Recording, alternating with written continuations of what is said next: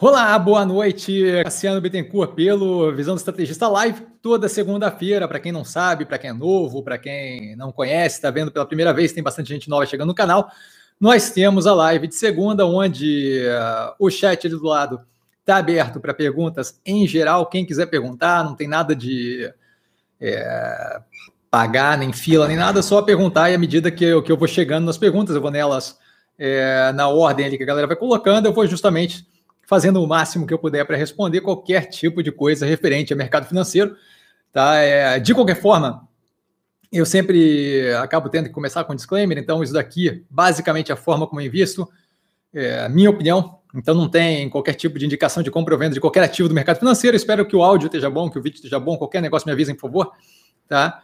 É, e sempre bom começar com uma apresentação para quem é novo e de qualquer forma, enquanto isso, vocês vão colocando pergunta ali, justamente para a gente começar a dar algum tipo de cadência ali, tá? Para já ter algumas perguntas ali para poder responder, para poder tocar. São duas horas direto de live, então tem bastante tempo aí para a gente responder bastante coisa.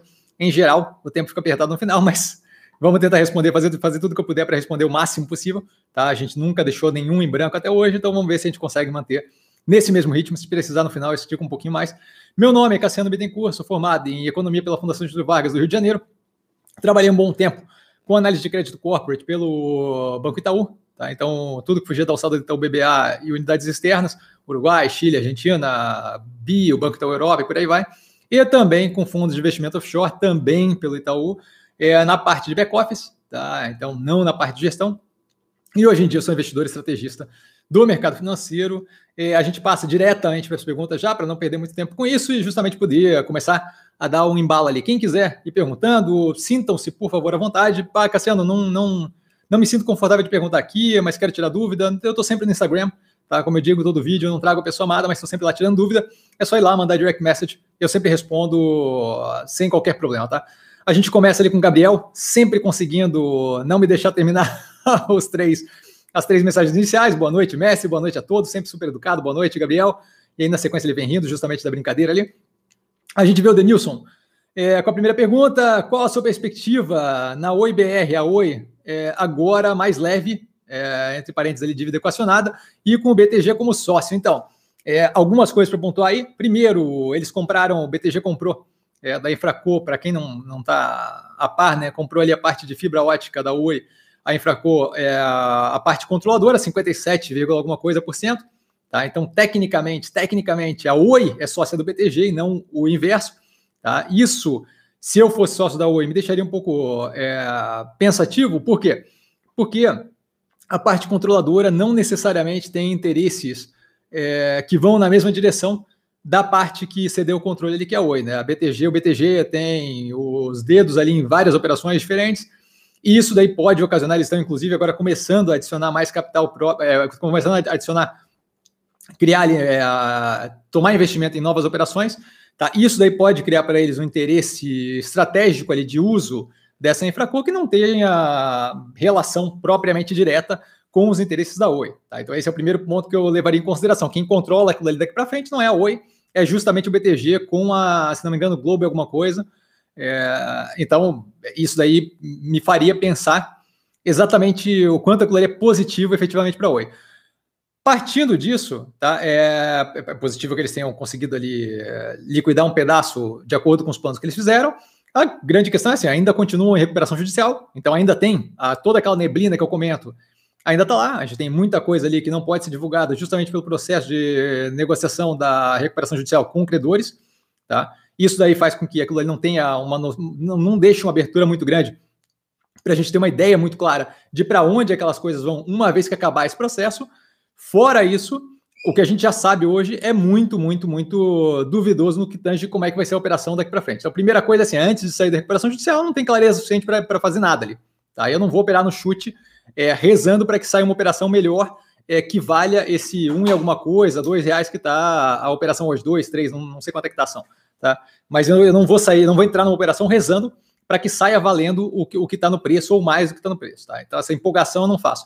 Então, antes de sair de recuperação judicial, não tem como fazer uma avaliação. Estava falando com o André, que é um dos entusiastas aí de, pô, Cassino, avalia oi, avalia oi, e falei para ele, olha, prometo que assim que sair da recuperação judicial, primeira coisa que eu faço, especialmente, é, preferencialmente, né, no primeiro resultado pós-recuperação judicial, eu, eu avalio, eu tô, tô, tô, com bastante vontade de avaliar, só não, não vou avaliar algo que é, vai me impedir de dar uma opinião, certo? A gente tem outras operações que eu estou avaliando agora, que eu fiz recentemente, Unifique, não são o mesmo tipo de operação, tem outro tipo de tamanho, tem outro processo, sim, mas são operações vinculadas à fibra ótica ali. São operações que não tem problema avaliar, porque tem uma clareza, por mais que eu não queira o setor no momento, tem uma clareza de como é que as operações estão rodando, de como aquilo está indo e, por aí vai. Tá? Na Oi não tem. Mais do que isso, vale lembrar, a Oi passa de uma operação que tinha ali integrado operação móvel, fibra e por aí vai, tá? TV a cabo e blá blá blá, e isso daí passa para uma operação pura e simplesmente pelos planos que eles colocaram de fibra ótica.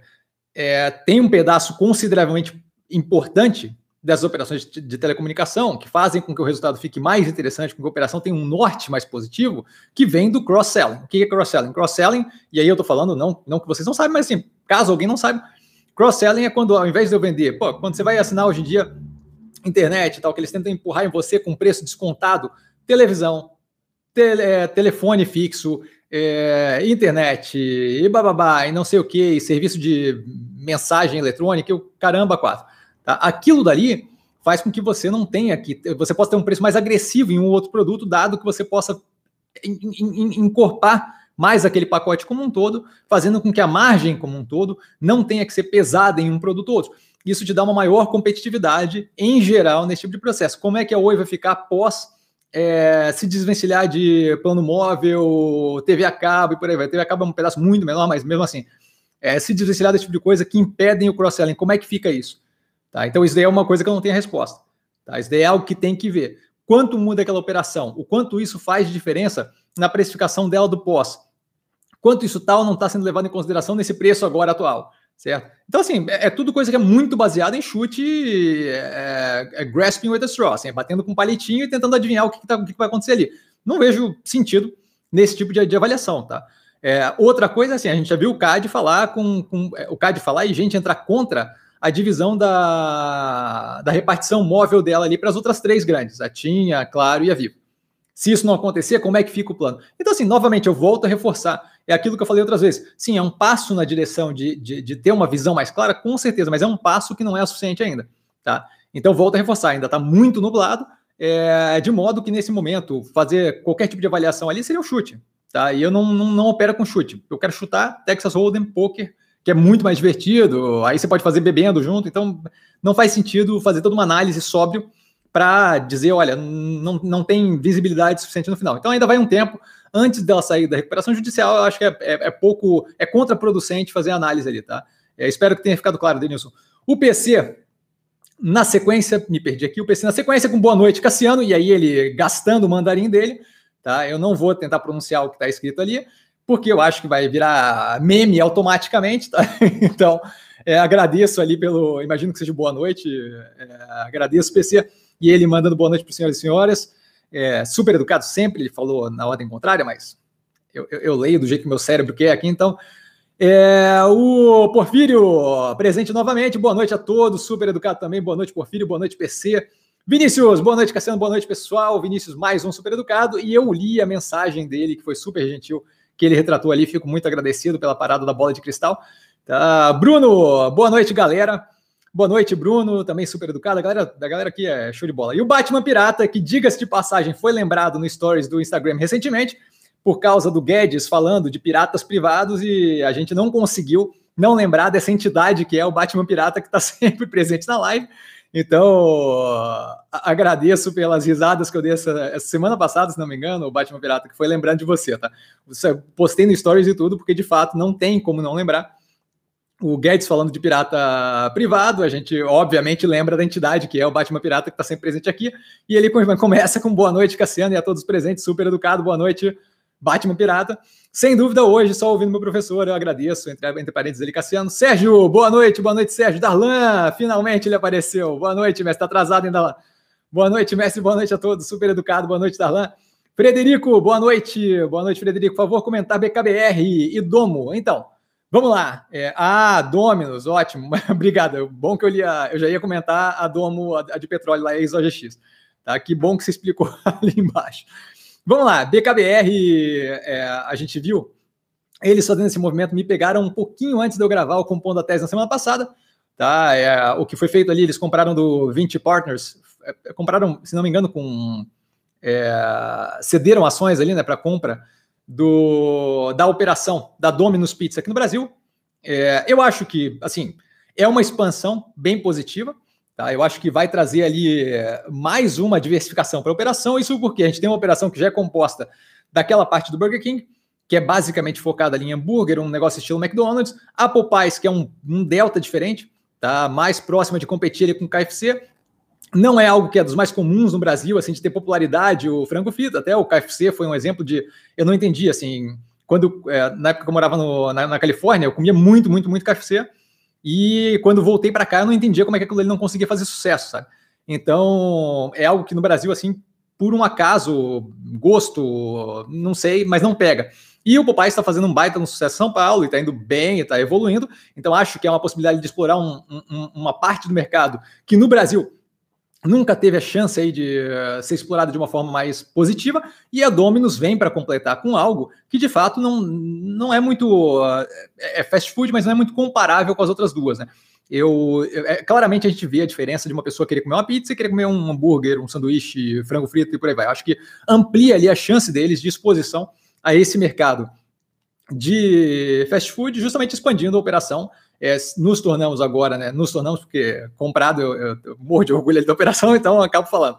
É, nos tornamos aí maior do que o McDonald's aqui no Brasil. Então, acho que esse, essa, essa escala deve dar um delta mais positivo aí na capacidade de negociação. É, quando estou falando de compra de, de, de uh, matéria-prima, possivelmente negociação de outras partes ali estruturais do, da, da operação, Tá? Outra coisa, assim, a gente está com um projeto interessante ali de Ghost Kitchen é, no Burger King que pode ser aplicado é, para Domino's, o que pode melhorar ali através de sinergia operação, né? É, operações que já estão rodando estilo para o Burger King, mas que tem ali um estilo que seja replicável, pode fazer com que a Domino's fique é, ganhe é, operacionalmente. Tá? É, mas eu acho que assim, mais do que isso, você compõe ali o portfólio de fast food para um pedaço que não é propriamente ali competidor, tá? Em muitos dos casos, ou eu quero comer hambúrguer, ou eu quero comer pizza, não estou muito afim de trocar um pelo outro. Então, eu acho que expande aí é, a capacidade deles de atingirem o cliente final. A parte deles que a gente vê evoluindo de online, de aplicativo, de delivery, tem sido muito positivo e eu acho que isso daí pode ajudar na operação. A parte que me incomodou um delta, muito pouquinho, mas me incomodou um pouco, é que aparentemente o preço que foi definido pelas ações ali para pagar pela Dominus é, foi um preço um pouco baixo, foi de 11 e alguma coisa reais, tá? É problemático? Não, não, não é problemático, por quê? Porque a gente está pagando pela Dominus num preço fechado, é, no qual é, a avaliação pode ter sido mais barata com relação às ações do Burger King e mais barata com relação ao quanto a Dominus vai fazer diferença dentro do resultado. Tá? No geral, o que eu, o que eu procuro pensar? Eu confio na gestão, de que foi um negócio feito é, nos moldes que eles têm feito até agora. Eles têm feito negócio atrás de negócio muito positivo, levado a operação de uma forma muito positiva, sem desespero, sem apavorar. É algo que a gente tinha comentado paulatinamente em várias operações, incluindo essa, que é o quê? Você chega num cenário pós-pandemia, as mais fortes conseguem sobreviver, certo? Que é o caso do Burger King, que é uma baita de uma rede gigantesca de franquia, uma master franqueada aqui no Brasil, tá? É, e aí, nessa, nesse cenário, você chega no pós-pandemia, algumas operações baqueando, acho que a Dominus, não é que estava baqueando, mas tinha muito mais condição de, de levantar de uma forma mais forte, estando dentro do ecossistema, ali vamos chamar, tá, do Burger King. Então, assim, para o 20 Partners lá, acho que foi uma boa opção tirar a mão daquilo ali e simplesmente deixar alguém que sabe tocar aquele negócio levar mais de perto, tá? E é o que a, a gente está vendo acontecer. Então, assim, acho que é, se beneficia duplamente na questão do cenário de terra arrasada, tá? A gente está num pós não pós. A gente está indo na direção de vacinação e de melhoria, de resolução da coisa. A gente vê a média móvel de morte caindo há umas duas, três semanas já. Tá? A gente já está atingindo uma média de móvel, móvel de morte menor do que março, março, não me engano. Tá? Mas, mas assim, estamos indo numa decrescente de gravidade da pandemia, graças à vacinação e por aí vai. Tá? Então, a gente tem, né, tendo esse processo, a gente está indo numa direção de melhoria contínua. Essa melhoria contínua vai chegar num cenário onde grande parte daqueles fast foods menorzinhos é, sanduicheria, lugar de vender cachorro quente e tal, não vai existir, porque não, não aguenta um período desse todo de, de, de, de seca é, de consumo, sem poder sair de casa e por aí vai. E aí você tem um cenário aberto onde com a queda da massa salarial da população, o fast food vai ser uma opção de sair de casa e fazer alguma coisa, e você tem menos operações do que você tinha antes disponível. Então vai ter uma demanda agressiva para um, um, uma oferta retraída, que é justamente a quantidade de operações que conseguiram sobreviver. Mais do que isso, sinto eu que a compra do Dominus, e aí é sentir no sentido de tem que olhar os números depois, e mesmo assim, a, a capacidade de avaliação daquilo, de o quão positivo foi ou não, de quão barato ou não foi a compra do Domino's, a gente só vai conseguir ver com a evolução da operação dentro da, do Burger King, mas acredito na, na, gestão ali, tá? Mas acredito que o quê? Naquele cenário pós-pandemia, aquilo ali deve ter sido uma, uma benção para a galera da, da 20 Partners, do tipo, vamos, vamos nos livrar disso daqui, que isso aqui tá pesando, tá? E aí para o Burger King pegar aquilo ali, talvez inclusive com a ideia de um desconto no preço quando da, da negociação, porém pagando um, um, um, valor possivelmente também descontado devido ao momento de pandemia, é algo que é bem positivo, dado que eles têm ali, um padrão de operação desse tipo de operação, que é, que, que é claramente muito bem feito. Tá? Então, acho que a gente sai muito forte agora no pós-pandemia, podendo expandir aquela operação e justamente agregar aquilo ali junto ao, ao, ao, ao, restante das operações que tinham ali dentro. Acho que não seria tão positivo se fosse mais uma operação de hambúrguer e por aí vai. Mas acho que a diversificação para pizza ele vai trazer é, alguma um, um, um quê a mais a essa operação. Tá? Espero ter sido claro, Frederico. Coroa e Pedal, boa noite. Notícia da Agro. Boa noite, Coroa e Pedal. Não sei qual é a notícia da Agro da qual estamos falando. Eu estava olhando até agora é, a notícia, não vi nada sobre a Agro é, em geral. Tá? Uma operação que eu quero avaliar, eventualmente devo avaliar, mas com a bateria de IPOs que a gente está tendo, infelizmente fica jogada para trás. Tá? A gente, diga de passagem, já vai começar semana que vem com a próxima temporada de balanço, se não me engano, dia 25, dia 20, alguma coisa assim, já temos o balanço da Neoenergia. Tá? Hoje a gente viu a saída de várias é, prévias operacionais e eu aconselho ver a prévia operacional da Cirela, que foi é, bem interessante, acho que vale a pena dar uma olhada. Tá? Não sei de que notícia estamos falando da Agro, tá? Eu não vi nada que chamasse atenção, tá? E aí o Frederico Grato, agradeço. Batman Birata, eita Cassiano, agora apareceu uma dúvida. Maravilha, manda ver. Essas manifestações em Cuba poderá afetar nossos investimentos de alguma maneira? Olha, eu não vejo como, a menos que isso cause algum tipo de é, efeito na. Eu, eu, não, eu, não, vejo, eu não vejo porque assim, eu não vejo viabilidade. O, o que poderia acontecer é o governo aqui querer fazer alguma coisa, meter o B dele, mas não acho que isso daí é viável, não. Acho que aqui tá. Acho que seria assim muito distante, muito farfetched, muito assim, absurdamente fora da casinha. Tá? Então, assim, não vejo qualquer relevância. Acho que é, vira ali uma. Como a gente está vendo né, no dia de hoje, assim, vira um, um, um grito de batalha é, da questão ali, ah, contra comunista e blá, não sei o que, mas eu acho que é mais. É, ajuda na retórica do que qualquer outra coisa. Eu não vejo qualquer efeito com relação a, a nenhum ativo do portfólio, nem nada. Não, não acho que faz, faz qualquer diferença. Tá? E não vejo também, propriamente, a capacidade daquilo ali é, pelo menos não nesse momento, de se espalhar e acabar afetando é, países vizinhos ou qualquer coisa do gênero. Tá? Não, não, não vejo alguma. Não vejo também a vontade dos Estados Unidos de se enfiarem ali para nada. Tá?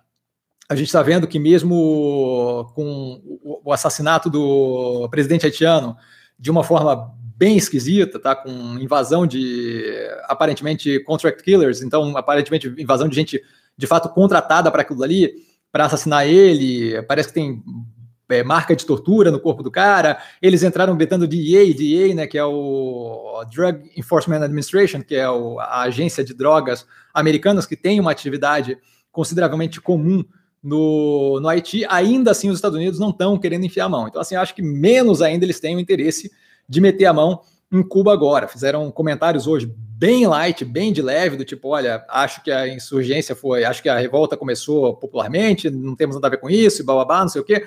E o Biden falou que é, apoia o pedido de liberdade do povo, mas não acho que ele saindo do Afeganistão, da forma que está sendo feita agora, que, diga de passagem, está abrindo espaço para a insurgência lá, é, não acho que ele queira começar mais um tipo de conflito internacional. Então, assim, dado que não deve ter uma escalada, eu imagino que uh, o governo de Cuba vai lidar com isso de modo a abafar a, a, revolta como um todo e aquilo ali vai acabar ficando circunscrito ao, ao país em questão. Então, não acho que aquilo ali tem algum poder grande de contaminação e não acho que vai contaminação, que eu digo no sentido de espalhar para outros países, não que seja negativo ou positivo, não estou fazendo aqui o julgamento de valor, tá? Mas não acho que aquilo ali tem, uma, tem, uma, tem um poder, um poderio de, de, de, fato, causar efeito geopolítico, internacional e por aí vai, tá? Eu acho que é, não, não vai levar a, a, expansão alguma. Tá? A gente vê que o Brasil teve questões de discussão e bate-boca mais fortes com relação à Venezuela, com, com papo de ofensa e tudo, e, e, e mesmo assim não deu em nada. E a Venezuela tem todo um suporte bélico mais forte e mais uma, uma disposição maior a, a, querer bater de frente do que propriamente Cuba. Então não vejo como relevante, tá? Desculpa ter me estendido um pouco mais, mas basicamente é, é isso, tá? YD, boa noite, boa noite. Enjoei a, a empresa, né? Só para a galera não achar que é a palavra. Você acha um case interessante seguindo a tendência de mercado virtual? Yuri, oi Yuri, tudo bem? Desculpa, cara, eu vejo ali o YD, daqui para frente eu vou tentar lembrar, tá? É, não, não vejo como interessante, tá? E na análise do IPO, a opinião para mim é a mesma daquela opinião da análise do IPO, tá? É, basicamente, quando você pensa economia circular, que é o caso da Enjoei, eu acho que é muito válida quando você pensa em bens que são de uso menos pessoal, ou seja, roupa, camiseta que toca em mim, eu vou citar exemplo mais absurdo, mas assim, escova de dente, pente de cabelo e por aí vai, eu acho muito menos interessante, quanto menos, quanto mais pessoal ele é. Tá? E quanto menos pessoal, mais interessante. Então, é, bem de capital, é, cortador de grama, é, esse é, maquinário para a fábrica, aí sim eu acho que faz todo sentido. Então, a gente viu inclusive a análise é, da empresa ali, deixa eu até ver como é que é o nome dela, a Armac. A Armac tem todo um processo, inclusive, que base do parte do negócio dela é justamente pegar maquinário que já tem três anos para reutilizar, dado que eles fazem é, a parte de manutenção. Então, nesse tipo de bem, quanto menos, é, nesse tipo de economia, economia circular, quanto menos pessoal é o bem, eu acho que mais viável é. No caso da Enjoei, é roupa, peça de. Quando, quando você fala bolsa, talvez não, mas é quando você fala de camiseta, vestido e por aí vai, eu acho que fica um negócio menos interessante, tá? Eu acho que tem um pedaço ali de nicho de um pessoal, mas acho que fica menos interessante. É, e além disso, quanto maior o valor agregado, eu acho que maior a, a condição daquilo ali vingar. Então, quanto menos pessoal é o bem e quanto maior o valor agregado, mais sentido faz. Então, maquinário de grande porte que custe muita grana, normal que você tenha um, dois, três, quatro donos. Uma camiseta que eu pago 15 reais, bem possível que não, certo? É um sobretudo de 3, 4 mil reais? Talvez. Aí é uma coisa diferente. Mas assim, a gente tem que pensar nisso quando avaliando. E aí, aquele modelo de negócio, pela forma da estrutura e pela. É, um, um, índice que eu lembro da análise, que foi tempos atrás, é assim: você tinha uma quantidade de vendedores muito maior do que a quantidade de clientes. Por quê? Porque é um negócio justamente de nicho. E vender uma roupa usada é algo que, de fato, seria muito interessante para praticamente todo mundo é, comprar para um nicho. Tá? Então eu não vejo muito como escalável a operação. Vale lembrar também que hoje saiu um estudo, e aí não lembro exatamente qual era hoje, agora, é, recentemente, não sei se foi hoje especificamente, tá? Saiu um estudo mostrando que, graças à questão de lavagem a seco ou produto químico e blá blá blá, é, mostrando ali que, em, em, parte dessas operações, especialmente as, as que de economia circular, especialmente as que envolvem aluguel de roupa, é mais é, socialmente e ambientalmente sustentável comprar roupa do que fazer esse, esse esquema de aluguel. Não acho que essa é uma grande questão, mas acho que é algo para a gente levar em consideração. Tá? Eu, eu, acho que o modelo de negócio em si não é algo que, que funciona, que vai funcionar além daquele nicho. Tá? Então, não acho que é escalável propriamente em grande porte. Então, eu, eu não vejo como interessante. Acho que vale a pena dar uma olhada na análise do canal, porque eu entrei bem a fundo nisso e justamente explico paulatinamente o porquê que eu não vejo como algo interessante. Tá? Espero ter sido claro, Yuri. Roberto, boa noite, Cassiano, e boa noite a todos os amigos. Roberto, super gentil, e amiguinho ainda, coleguinha. Valeu, Roberto. Eduardo, boa noite, Cassiano, e a todos, super educado. Obrigado, Eduardo. Boa noite. Poderia, boa noite, Roberto, também. Poderia me explicar melhor como funciona o fator de diluição nos IPOs? Li aqui, mas não entendi direito. Assisti Bosch, é, não conhecia, valeu pela dica, maravilha. É, vamos lá, pera, uma coisa de cada vez. Hum. Primeiramente, com relação a Bosch, ele está falando do seriado que está na Amazon Prime, muito positivo, acho muito bom. É, aliás, tem várias temporadas. Se você assistiu e não conhecia, você está pegando aí com uma paulada de temporada. Eu acabei de assistir a última, tá? É bem legal, é de detetive e tal, muito, muito interessante. Eu, eu adoro, assim, é, é, relaxante de, de assistir. É, dá para passar finais de semana assistindo. Voltando ali ao que interessa, tá? Sem a, a parte cultural, a gente pega ali a parte de diluição de IPOs. O que, que é? quando eu vou entrar num ativo, eu tenho o valor imobiliário das ações. Quando a gente vê lá o quadrinho tá, de diluição do IPO, aliás, é interessante, eu, eu expliquei isso daqui para o Gabriel, se não me engano, recentemente. É interessante a gente olhar o quadrinho e ler cada linha daquelas baseado no que eu estou falando aqui, tá? Então, quem puder depois revisita esse pedaço, marca 25 minutos da, da live, tá? E aí revisita esse pedaço aqui olhando o quadrinho. Quando a gente tem lá o, o quadro de diluição, a gente tem o quê? O valor, o, os vários valores ali, dependendo do que vai ser feito durante o processo de IPO, tá? É, e basicamente o que diz a diluição é o quê? É, dado o valor patrimonial por ação, e dado o valor que a gente tende a pagar baseado ali na média da faixa indicativa, ou seja, aquilo ali é feito uma estimativa, não teve ainda o book, o book building, então eu estou fazendo baseado na estimativa. A estimativa, geralmente, para todos os valores da operação ali do IPO é baseado no quê? Preço máximo da faixa, preço médio da, preço mínimo da faixa, eu pego a média, tá? Então, somos dois dividido por dois, vai dar o preço na média ali. Aquele preço é usado para fazer todo esse processo. Então, aqui, basicamente, o que eu estou dizendo é o quê? Baseado no valor patrimonial por ação, ou seja, o quanto eu tenho de valor patrimonial contábil por ação, eu pego todo o patrimônio líquido da ação, da, da, da, da operação e divido pelo número de ações, quanto o acionista novo está pagando a mais do que o que ele vale baseado em, em, no contábil, no valor contábil.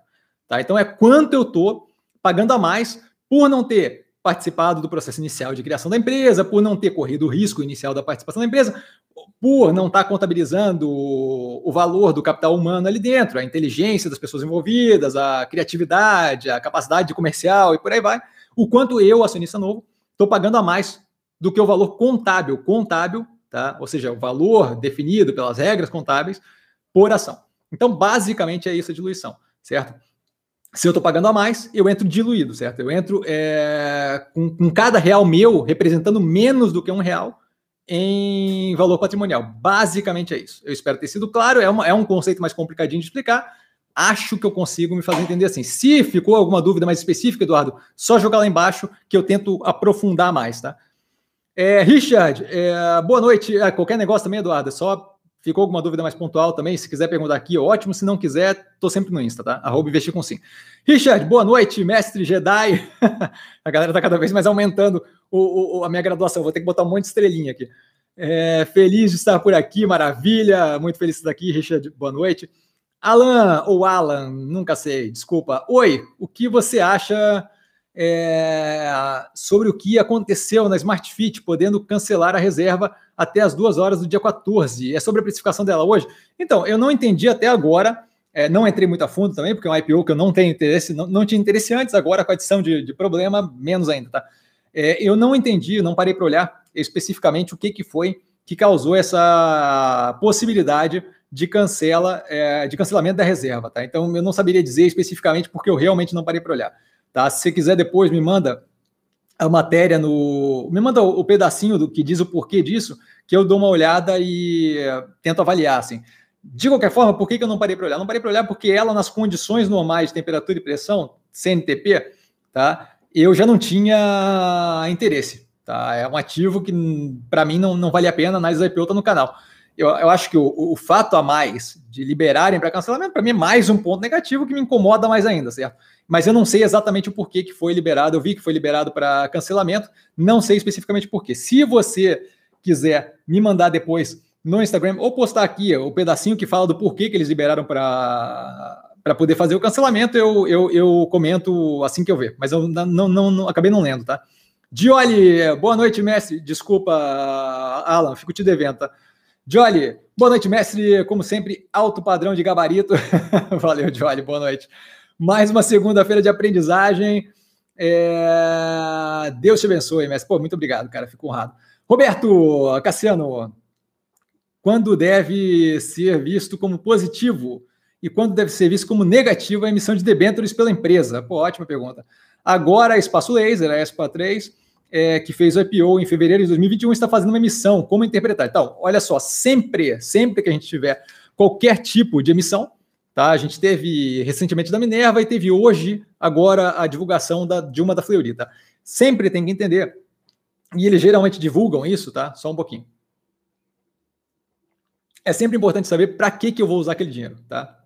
No caso da Minerva, por exemplo, É, a gente tem ali uma operação que tomou 400 milhões de dólares a mercado para substituir uma dívida mais cara ou mais curta, mais de curto prazo, com menor duration, tá? que é justamente o prazo médio de pagamento dessa dívida, por uma dívida mais longa e com custo menor. Isso é positivo, certo? Eu não estou aumentando minha dívida, eu estou simplesmente trocando uma mais cara por uma mais barata e, ao mesmo tempo, uma mais é, curta por uma mais longa. Então, ótimo, certo? Um bom movimento.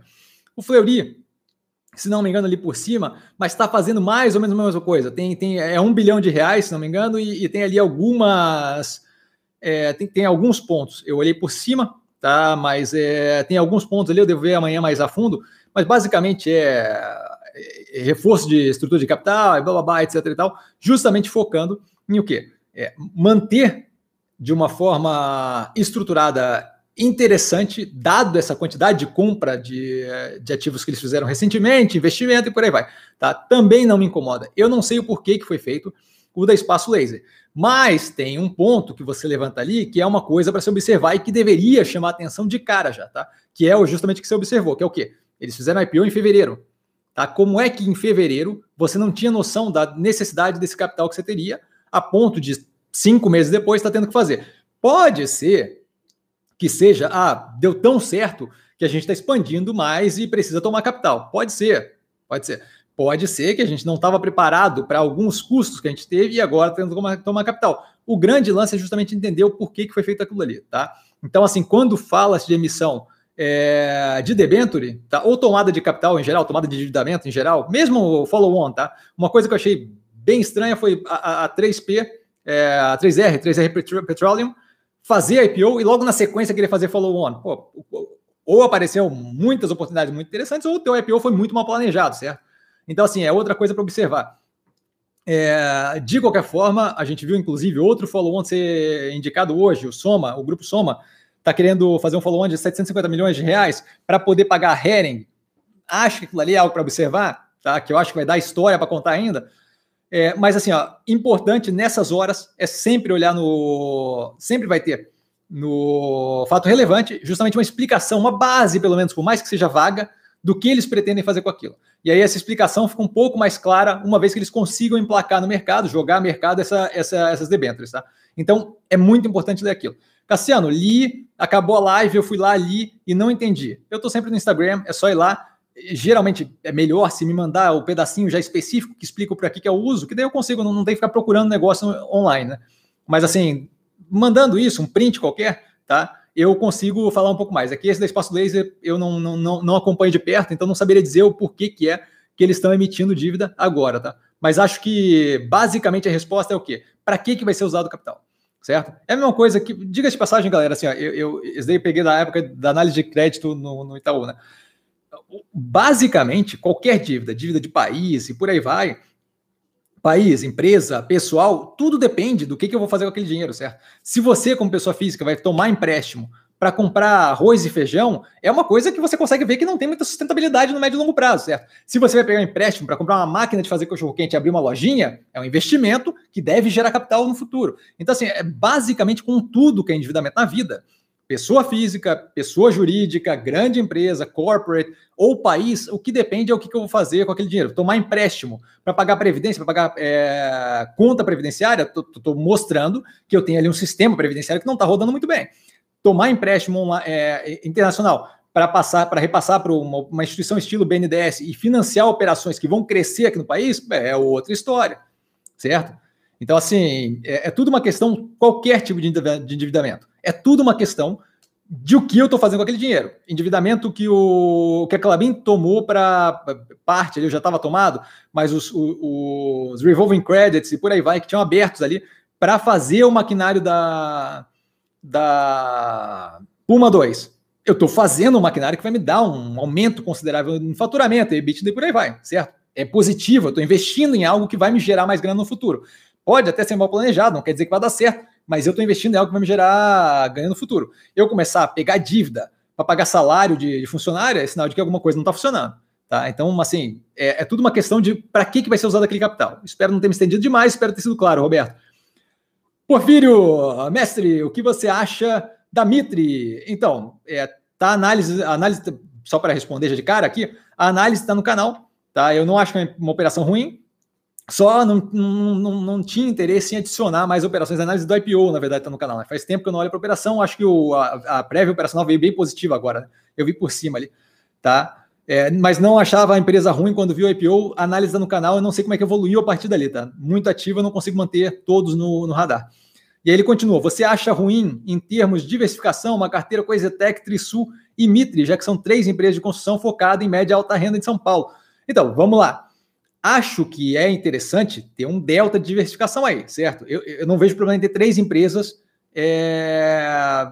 Não vejo problema em ter três empresas, nem focado em São Paulo, tá? Eu acho que a Zetec funciona muito bem, a gente tem análise recente no canal. A Mitre, uma análise mais antiga, mas eu lembro da operação ser boa. A Trisul não é propriamente a operação que eu acho das mais interessantes no, no setor, tá? Mas não acho negativa.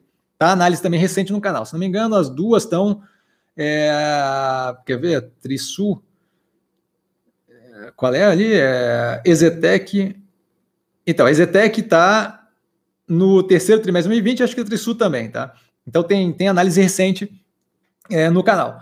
Não acho que a questão de estar centralizada em alta renda e São Paulo é das piores coisas, tá? especialmente nesse momento. Por quê? Porque a gente tem inflacionamento, o INCC lá, o Índice Nacional de Construção Civil, mostra que a gente tem inflacionamento agressivo tá? no, no na matéria-prima usada para construção. Você não consegue, com facilidade, repassar esse custo em faixas de renda mais baixa, mas em faixa de renda mais alta você consegue, o que justamente favorece operações que estão vinculadas à média e alta renda. Vide, é, a gente ter no portfólio Cirela e ter Melnick. Melnick está apanhando e mesmo assim é uma operação que me dá tranquilidade justamente por estar vinculada ali alta, é, alta renda, média renda, ajuda na minha cabeça o fato de ela estar fora daquele setor de São Paulo, mas não acho que operações que rodem bem em São Paulo, especialmente a Zetec, tenham muito problema, tá? A gente viu agora a prévia operação da Cirela, que está bem focada em alta renda, é, foi bem positiva, justamente pela capacidade de repassar.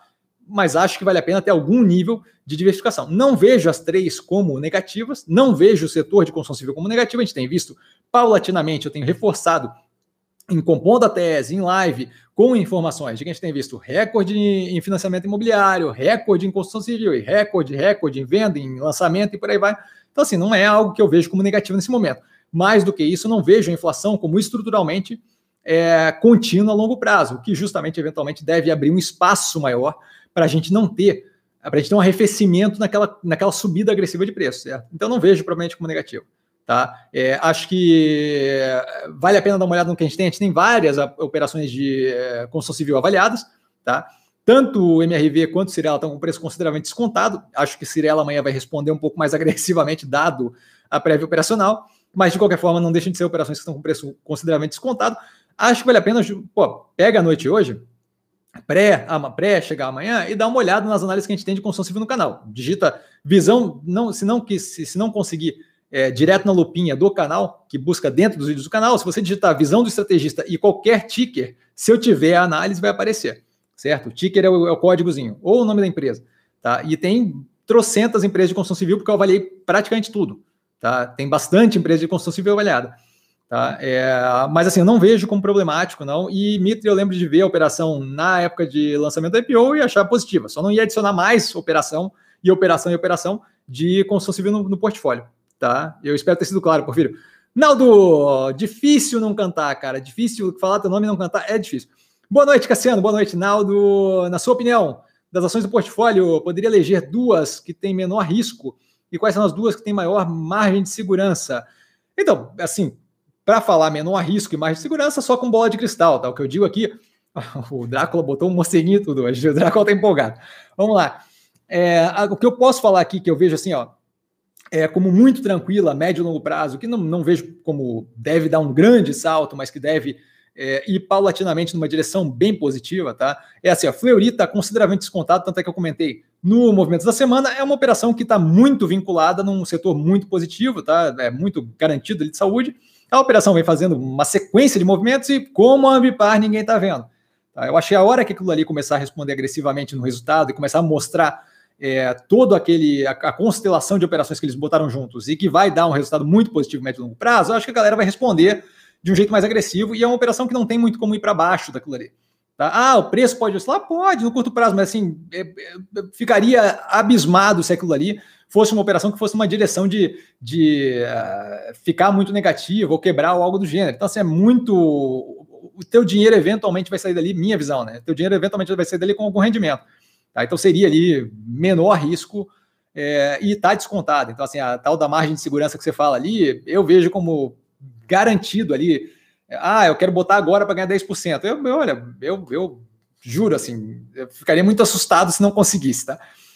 É, outra operação que eu vejo como uma operação aí que está com também uma dessas assim que não teria muito rolo para acontecer dentro. Odontoprev é outra operação dessas, tá? Está é, tá muito descontada há muito tempo, é outra operação que ninguém olha que é, não faz qualquer sentido. Banco do Brasil, outra operação. Banco do Brasil, incrivelmente descontada, não faz qualquer sentido, e aquilo ali facilmente vai chegar nos 45, 50, tá? Facilmente, facilmente. É uma questão de acordarem para a vida, mas assim, novamente, outra operação super segura. Então, assim, tem três aí que dá para tirar, que, que, são operações assim que não vejo porquê. Banco do Brasil é tão tranquila que eu estou com um overweight para cliente, então, estou com overexposed. Então, assim, eu estou com um pedaço maior do portfólio do que eu teria confortável em uma situação normal de tão descontado que está. Tá? A operação oscila e assim não me causa nenhum nível de palpitação no coração, nem uma respiração mais forte. Então é muito, muito tranquilo. Eu vejo ele como muito tranquilo, tá? mesmo com o governo metendo B dele, blá, blá, blá, zero de preocupação, tá? Drácula, o Senhor das Trevas, saudações a todos, saudações, Drácula. É, super educado, uma boa noite especial ao nosso padrinho, o homem mais elegante do YouTube. Muito obrigado, Drácula. Eu, eu, não, eu não consigo aguentar esse tipo de coisa, cara. É Batman Pirata, é Drácula, é, é Naldo, só, só gente famosa aqui. A gente tem eventualmente que me chama no Instagram o o Rodrigo, Rodrigo Pacheco, o presidente do Senado, ele eventualmente me chama no, no, Instagram, não é o Pacheco efetivamente, né, galera, por favor, mas me chama. Estou de volta, o Drácula tá on e um morceguinho de emoji para quem conseguir ver no, no chat, vale a pena, para quem tiver no podcast, só a minha descrição mesmo. Cajo, 2010, boa noite. Você é um cara muito inteligente, fico muito obrigado, fico honrado. Tá, fico, agradeço demais, na verdade, fico honrado, Cajo. Boa noite para você também. Gosto muito das suas lives, muito obrigado. Eu que agradeço. Querendo perguntar, estamos aí. Querendo perguntar no Instagram, não se sente confortável aqui, não tem problema. Querendo perguntar, galera, assim, ó, quem quiser perguntar aqui, não existe pergunta básica. Vocês nunca vão me ver é, esculhambando ninguém por pergunta nenhuma e vou ficar bolado se esculhambarem, então vou ficar bravo. Então, assim, super aberto. Aqui é um safe space, aqui é um espaço seguro. Podem perguntar o que vocês tiverem vontade. Jair, boa noite, boa noite, Jair. É, Jorge, boa noite, Cassiano, boa noite a todos. Jorge, super educado, boa noite. Lúcio, boa noite a todos, boa noite, mestre. Lúcio também, super educado. A galera é muito show de bola aqui. Boa noite, Lúcio. Assistiu a teleconferência do Burger King hoje? O que achou da associação? Não assisti, não, não, não recebi o. Ou recebi, estava muito corrido. É, não assisti a teleconferência, vou ter que ver gravada. Não assisti, achei, achei positiva, comentei aqui no começo da live.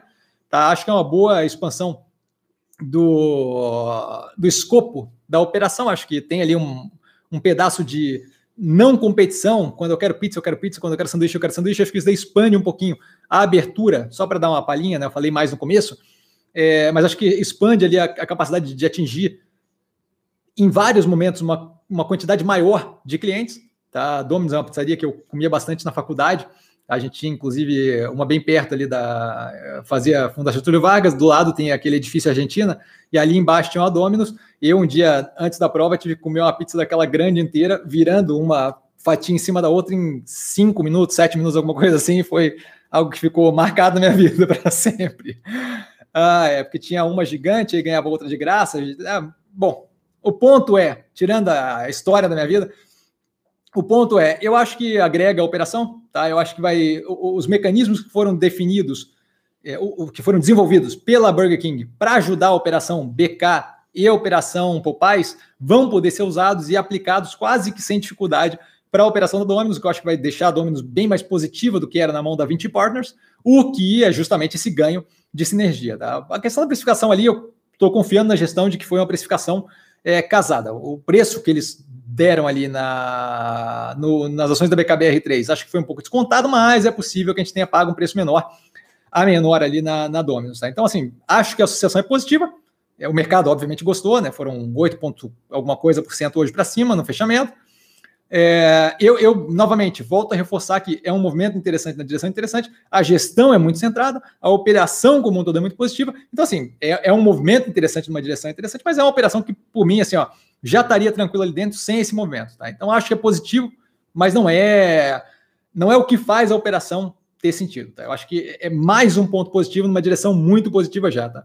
Eu não, nem, nem, nem, nem sabia que tinha teleconferência, eu passei pelo, por cima do e-mail, achei que era só o aviso de que estava acontecendo e dei mole, tá? Vou ver se eu vejo a gravação. Drácula, padrinho, mosaico com aquisição de hoje, empresa de cupom de desconto. Na verdade, só para agradecer, aí ele fala, né, agregando mais valor ao case. Vossa Elegância aproveitou essa queda, está esperando por um preço ainda mais baixo. Então, dado o mosaico ali, tá, que é um ativo que reage de uma forma mais frágil, um ativo que começou no primeiro dia de IPO subindo 97% e hoje está com preço 10% abaixo, 10% delta ali, né? Um pouquinho mais agora, um pouquinho menos, né? A diferença abaixo do preço da IPO é um ativo que eu vejo uma volatilidade maior, tá? Então, assim, o preço dele reage de uma forma mais fragilizada. Então, eu estou aguardando para aumentar a posição de forma bem agressiva, um preço com desconto maior. Se não, mantém a posição da IPO, não é provavelmente um problema. O que aconteceu não foi que ela comprou a operação Boji, tá? Só para explicar e deixar claro. O que aconteceu foi que ela tinha comprado uma operação e que essa operação passou a fazer, passou a, a, a, adicionar esse produto ali através do Buscapé, tá? que é justamente aquele produto de cupom é, de desconto. Eu acho que, novamente, é, é mais um andamento na direção é, que ela vinha tendo. Eu estou olhando o ativo todo dia, mas eu, eu, eu, vi ativos que, veio, que vieram nessa leva de IPO de tecnologia derreterem consideravelmente. Então, assim, eu estou bem tranquilo, a gente está vendo ainda Mobile ainda derretendo, eu já estou começando a olhar para Mobile de novo para possivelmente aumentar mais a, a, posição, tá?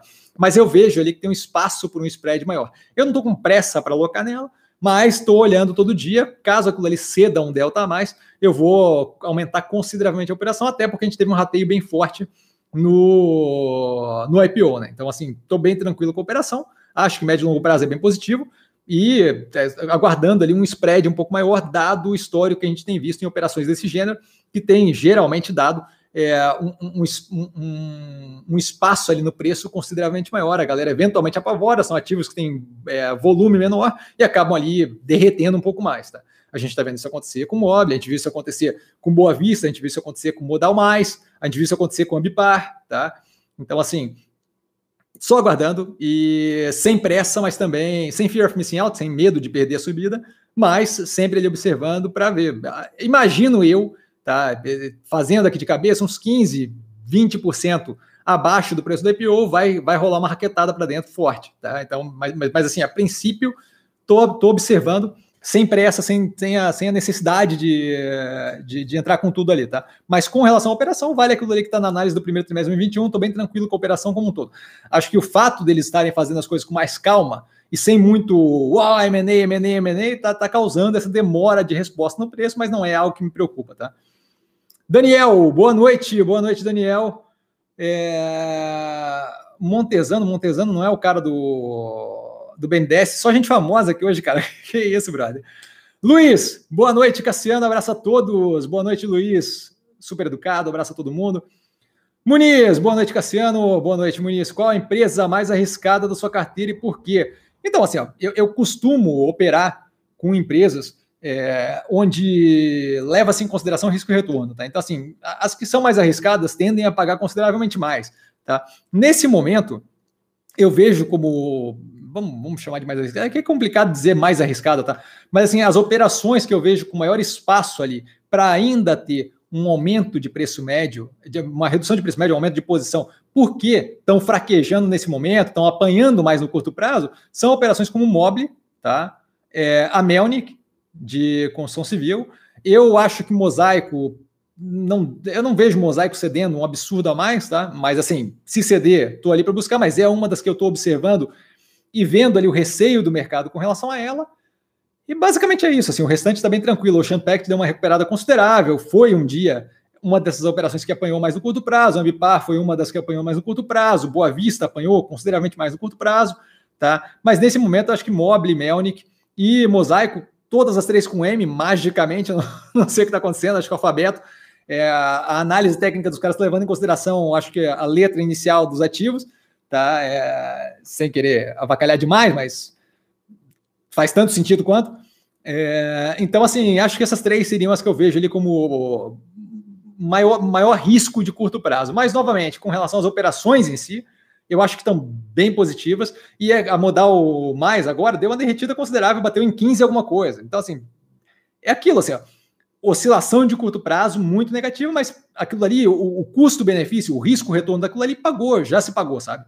Então, assim, eu acho que o risco-retorno é bem positivo, mas o risco no sentido de é, uma possibilidade de derretimento, um derretimento versus preço da IPO mais agressivo, Mobile, Melnick e, e a Mosaico nesse momento, acho que são as, as operações, tá? Mas assim, novamente, são operações que nesse momento risco-retorno, vide Ambipar aos 20 reais, tá? E eventualmente acho que vai pagar consideravelmente, vai pagar handsomely, vai pagar muito positivamente aquele risco assumido no curtíssimo prazo, tá? A gente viu mil tempos atrás em seis e alguma coisa, cinco e alguma coisa, tá? Acho que mais abaixo ainda, né? Então, e, e assim, nove e pouco hoje, tá? Então, assim, é, acho que é. Não estou preocupado com os ativos do portfólio, as que têm o maior risco de oscilação negativa no curto prazo seriam essas três, tá? Jorge, três tentos. Abriu o capital hoje, peguei um pouco dessas ações. É, o que você acha dessa abertura? Tem interesse? Está analisado no canal, tá? Já está analisado no canal. Eu não tenho interesse. Acho bem comparável ali com a análise da AgroGalaxy. Tá um pouco mais amplo, mas não vejo grande amplitude a mais e acho que vale a pena dar uma olhada na análise do canal, porque eu já não lembro mais o que eu disse na análise, eu sinto muito.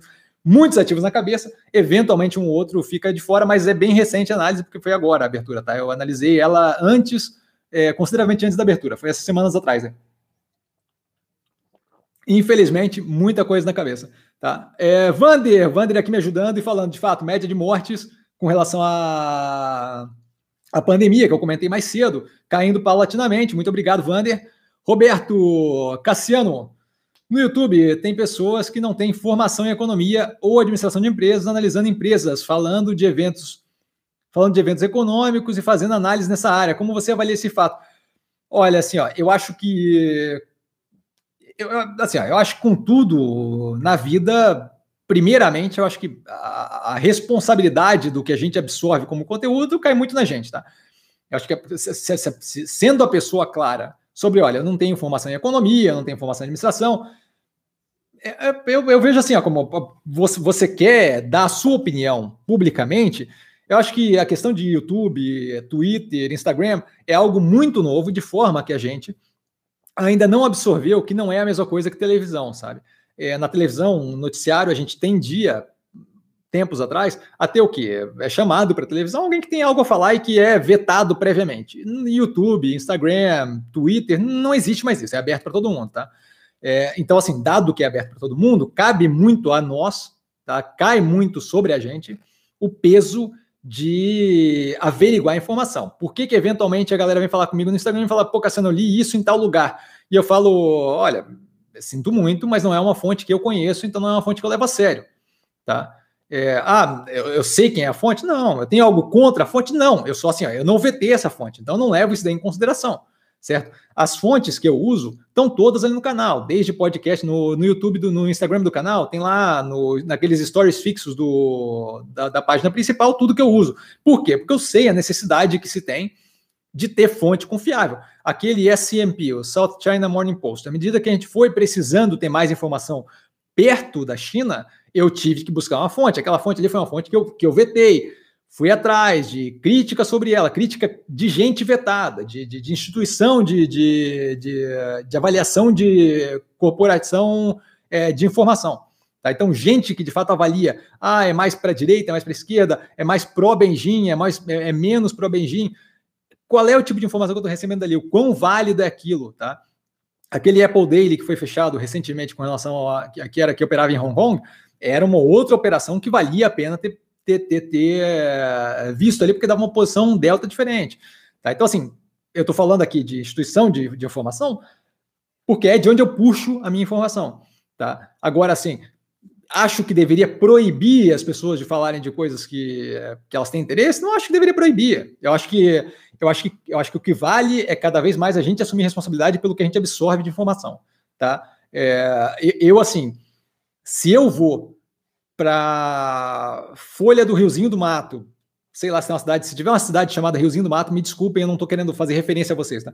Mas se eu for lá para Folha do Riozinho do Mato e, e tomar o que saiu do editorial, que é o quê? Um artigo de opinião, como verdade, meu amigo, assim, ó, é, eu entendo, o cara publicou, então parte da responsabilidade é dele, mas, pô, pelo menos parte da responsabilidade é minha, certo?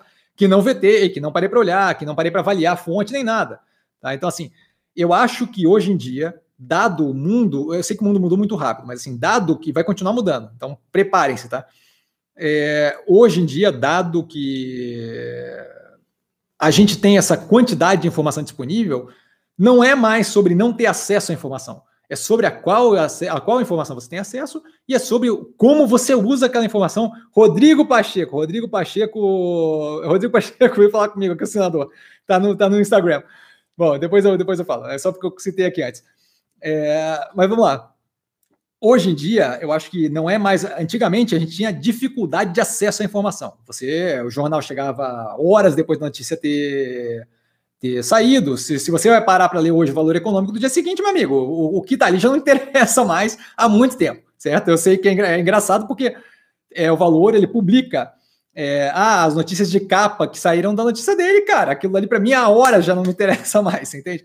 Então, assim, Hoje em dia não é mais a falta de informação. Hoje em dia é a capacidade de selecionar o que de fato interessa. Hoje em dia a gente tem informação demais e a gente tem justamente que avaliar o que interessa. Por que, que fica fixo lá? Porque eu uso de podcast, de, de fonte de notícia e por aí vai. Por que aquilo ali não vem de agora? Aquilo ali vem de uma seleção paulatina de fazer o quê? Pegar trocentas que eu acho que talvez valham a pena e selecionar. Trocentas, selecionar, trocentas. E você vai guardando uma, duas aqui, outra ali, blá, blá, blá, até que você de fato vê é, o que te interessa. E o que te interessa não é só o que você gostaria de ouvir. O que te interessa é o que vem de uma fonte que é coerente e no que tange metodologia jornalística confiável. Tá? Não precisa e não deveria ser só o que você gosta de ouvir, deveria ser pontos diferentes que fazem com que você consiga montar a imagem de mundo mais ampla e clara possível para te, te possibilitar a tomada de decisão. Eventualmente, em comentários no canal, a gente vê passionalidade espirrando ali, né? Então, assim, quando você faz um julgamento do que você gostaria que fosse, ou quando você fica irritado com um fato que de fato aconteceu, aquilo ali é, afeta a tua análise de forma negativa, certo? O que aconteceu, aconteceu, independente de agradar ou não. O que a gente faz aqui, o que torna o bom investidor um bom investidor, meu ponto de vista, é o quê? é a capacidade de olhar de forma seca para a situação e avaliar quais são a, a, as repercussões daquilo com relação ao que pode acontecer com os ativos que a gente tem no portfólio, macroeconomia, microeconomia, geopolítica e por aí vai, certo? Eu tenho minha opinião pessoal sobre as coisas, mas a minha análise é outra parte disso. A minha opinião pessoal eu guardo para bater papo com um coleguinha em chopp, tomando uísque e por aí vai, tá? A parte da análise que eu uso para comprar e vender ativo é baseada, é seca, pragmática e, e, e, direta no ponto, certo? Então tem que, tem que ter essa capacidade de compartimentalizar as coisas, tá? E daí, nesse sentido, vale para isso que você falou também. Eu sei que eu estou me estendendo um pouco mais, mas acho que é um assunto interessante, por quê? Porque a gente tende a absorver conteúdo sem, muito, sem muita crítica sobre aquilo. Por quê? Porque a gente estava acostumado a fazer isso com a TV, quando você abre liga o Jornal Nacional. A gente não tinha tanta opção dessa 20 anos atrás. 20 anos atrás era bem menos opção. E aí tudo que você absorvia, você absorvia como supondo que era verdade aquilo ali, certo? Hoje em dia não dá mais para ser assim. Então, hoje em dia, acho que vale a pena escolher é, de forma é, a, a, fazer uma curadoria do que você pretende ou não ouvir, certo? Quando você vem para mim a primeira vez, você deveria vir para mim com algum nível de desconfiança do que eu estou falando. E aí, à medida que você vai ouvindo, você vai avaliando: olha, bate aqui, não bate ali, tem coerência, não tem coerência. Porque se eu falo uma coisa para um lado hoje e amanhã eu falo outra que logicamente não tem qualquer sentido, eu estou sendo hipócrita e eu estou mostrando quem eu sou como analista, certo? Como estrategista, como investidor, certo? Se eu falo uma coisa hoje que vai para um lado e outra para o outro lado e nada mudou no cenário como um todo, hum, estranho, certo? Então, assim, avaliação continuamente do que se está ouvindo, do que se está absorvendo. Isso é, isso é a capacidade de, de olhar criticamente para a informação que você está absorvendo, tá? Então, não necessariamente quer dizer que o cara não fez economia, que o cara não consiga falar de algumas coisas. Eu acho que, assim, as ferramentas que eu absorvi numa faculdade de economia ajudaram violentamente a ter uma capacidade de fazer uma análise de a inflação é estrutural ou não é. Tá? Então, eu cuidaria com um corneteiro, papagaio de pirata que fica repetindo chamada de notícia. Mas, tirando isso, é, é, é, mais da gente avaliar o que a gente absorve do que dos outros avaliarem o que eles estão colocando para fora. Porque eu colocar para fora, você não vai conseguir controlar. tá? Então é da gente avaliar o que a gente está tendo como fonte de notícia, certo? Então, basicamente é isso, Roberto. Espero ter sido claro. Espero não ter me estendido demais para a galera aí que não estava interessado no assunto. Bruno, boa noite, Cassiano. Boa noite, Bruno. Como avalia Soja 3? Soja 3, muito positiva, tá? O análise do primeiro trimestre de 2021 está no canal. Acho que vale a pena dar uma olhada. E ele continua. Preço caiu um pouco e está melhor.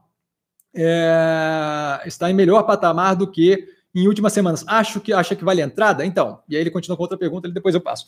Eu acho que se você não está posicionado, é uma boa opção. Tá? Não faria entrada com todo o capital que eu pretendo colocar lá dentro, por quê? Porque teve uma subida agressiva e a gente viu que recentemente a gente tem aí eventualmente o outro. Olha a cobra, é mentira, é um susto do, do mercado que, que, eu costumo dizer que tem ó, a estabilidade emocional de um rato pegando fogo banhado em querosene, tá? Eventualmente reage super mal. A gente viu sexta-feira era o fim do mundo, sexta-feira não, quinta-feira era o fim do mundo, hoje é o céu, abriu arco-íris e tudo. Então, assim, isso daí é isso daí é coisa de. de, de é, é, é, um nível de bipolaridade sem qualquer tipo de causa que eu fico apavorado. Tá? É, a galera que estava chorando com a taxação do fundo de investimento imobiliário hoje está rindo porque aparentemente não vai ter. Assim, é um nível de, de qualquer, qualquer coisinha, tá, tá, todo mundo muito à flor da pele naquele, naquele negócio ali, tá? Então, assim, é, acho que vale a pena entrar com alguma noção de que aquilo ali pode oscilar para baixo e que pode abrir espaço para fazer preço médio, tá? Então, assim, entraria na soja 3 com 30%, 40% do que eu estou disposto a colocar. Por quê? Porque eu posso ter uma redução e aí faria preço médio, nesse caso, de 5% em 5%, dado que o ativo é bem redondo, bem seguro, eu não vejo espaço para ele escapar muito para baixo, tá vinculado ao agro e por aí vai. A análise está no canal, acho que vale a pena dar uma olhada, tá? E ele continua com outra pergunta sobre a neoenergia acredita em bons resultados? Quais a perspectiva, quais as perspectivas frente à estiagem e aumento tarifário da energia? Então, vamos lá. Esse aumento tarifário da energia deve ter um segundo, porque não vai conseguir cobrir a conta das distribuidoras. Eventualmente, eu acredito que o governo deve cobrir a conta das distribuidoras para frente, tá? Porque ele não, não vai ficar em aberto, tá?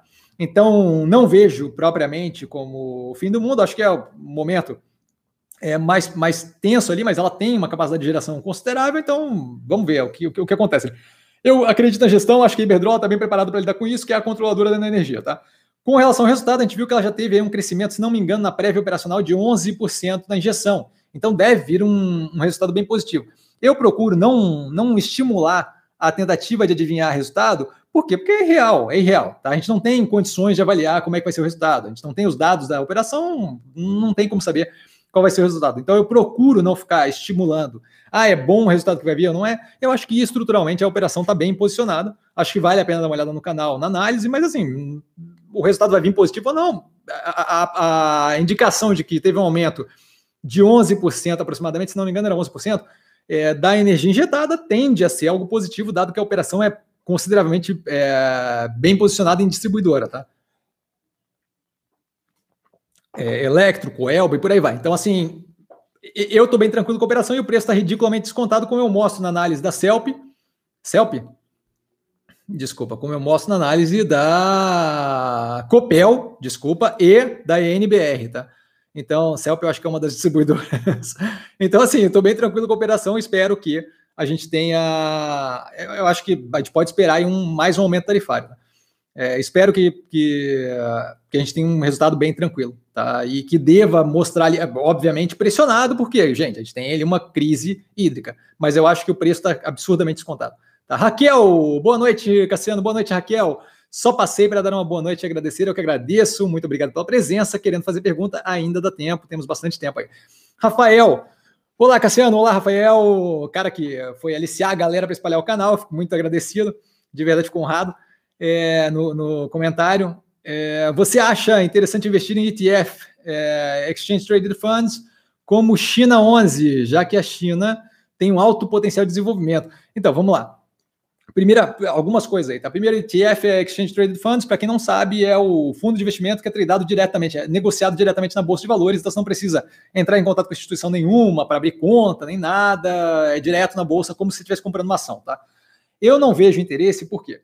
É, na verdade, não é que eu não vejo interesse, eu vejo interesse em alguns casos, não no caso de replicar índice, tá? Por quê? Porque quando eu estou replicando índice, eu não quero aquele bolo de um monte de coisa diferente, eu não quero aquela cesta que representa a economia chinesa. Mais do que isso, alto potencial de desenvolvimento só faz sentido como investimento se aquilo ali não está precificado. se já está precificado, e a gente tem visto a China é, evoluindo no mercado acionário há algum tempo, se aquilo ali já está precificado, o fato dele ter alto poder de desenvolvimento e está precificado no, no ETF não vai me ajudar, certo? Porque eu já estou pagando por aquele alto poder de, de potencial de crescimento, de desenvolvimento. O que vai acontecer é que se aquele alto potencial de desenvolvimento não vingar, eu vou tomar uma raquetada, certo? Então, assim, se eu tenho uma ação que eu não espero que vá muito longe e ela vai, uhul para mim como investidor. Se eu tenho uma ação que eu já espero que vá muito longe, todo mundo está esperando e todo mundo está botando dinheiro lá dentro, aquele preço já está estourando e ela por algum acaso fraqueja, na minha cabeça, raquetada, tá? Tchau. Então, assim, é, tem que levar isso em consideração, tá? Mais do que isso, a gente está vendo a China passar por uma sequência de questões aí com relação a operações de tecnologia que, que, que eles estão querendo. É, é eles estão querendo dar uma mensagem para o mercado ali, tá? Assim que a, eles travaram o IPO da Ant, da Financial, que era o grupo, o braço financeiro da Alibaba, é, agora eles simplesmente derreteram o IPO da Didi, tá? É, que é a competidora lá, que é dona do, do 99 Táxi, se não me engano, aqui no Brasil, é, que é a, a, a versão de Uber chinesa, Tá? E outra operação hoje, se não me engano, falou: olha, a gente ia abrir capital nos Estados Unidos, mas a gente não vai mais porque a gente vai esperar, porque a gente viu que o negócio está pegando fogo. É, a Didi, eles foram tão em cima que eles obrigaram a retirar de tudo quanto é, é App Store, tá? de lojinha de aplicativo. Então, assim, eles não estão brincando com a situação. Eu acho que ele está um pouquinho complicado. Hoje saiu é, o ministro deles, um dos ministros deles, não sei se chama de ministro ou não, mas assim, saiu um dos representantes do governo deles dizendo que, olha, eles esperam aí um arrefecimento na, na capacidade de crescimento do, do país.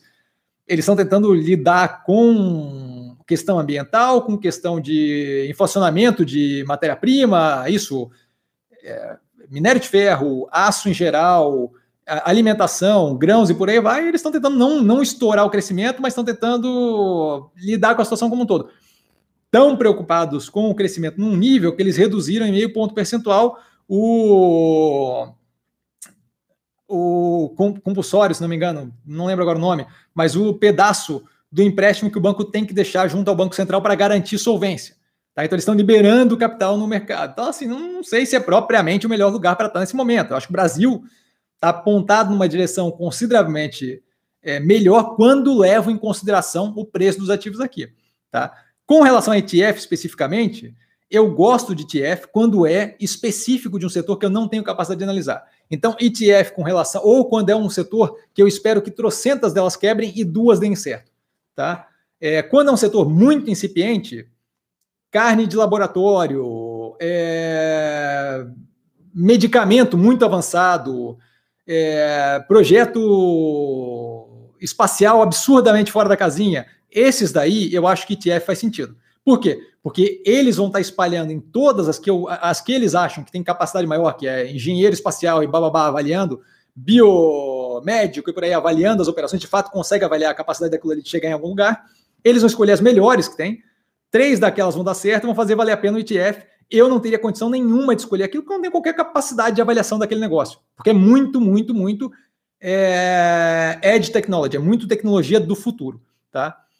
Outro caso desses é assim, não é tão tecnologia do futuro, mas eu não consigo avaliar, ou tem muita probabilidade de muitas delas quebrarem, porque é o processo. Então, se você pega investimento em medicamento, biotecnologia e por aí vai, não interessa se elas estão fazendo tudo certinho ou não, a chance de várias daquelas ali darem errado é muito grande.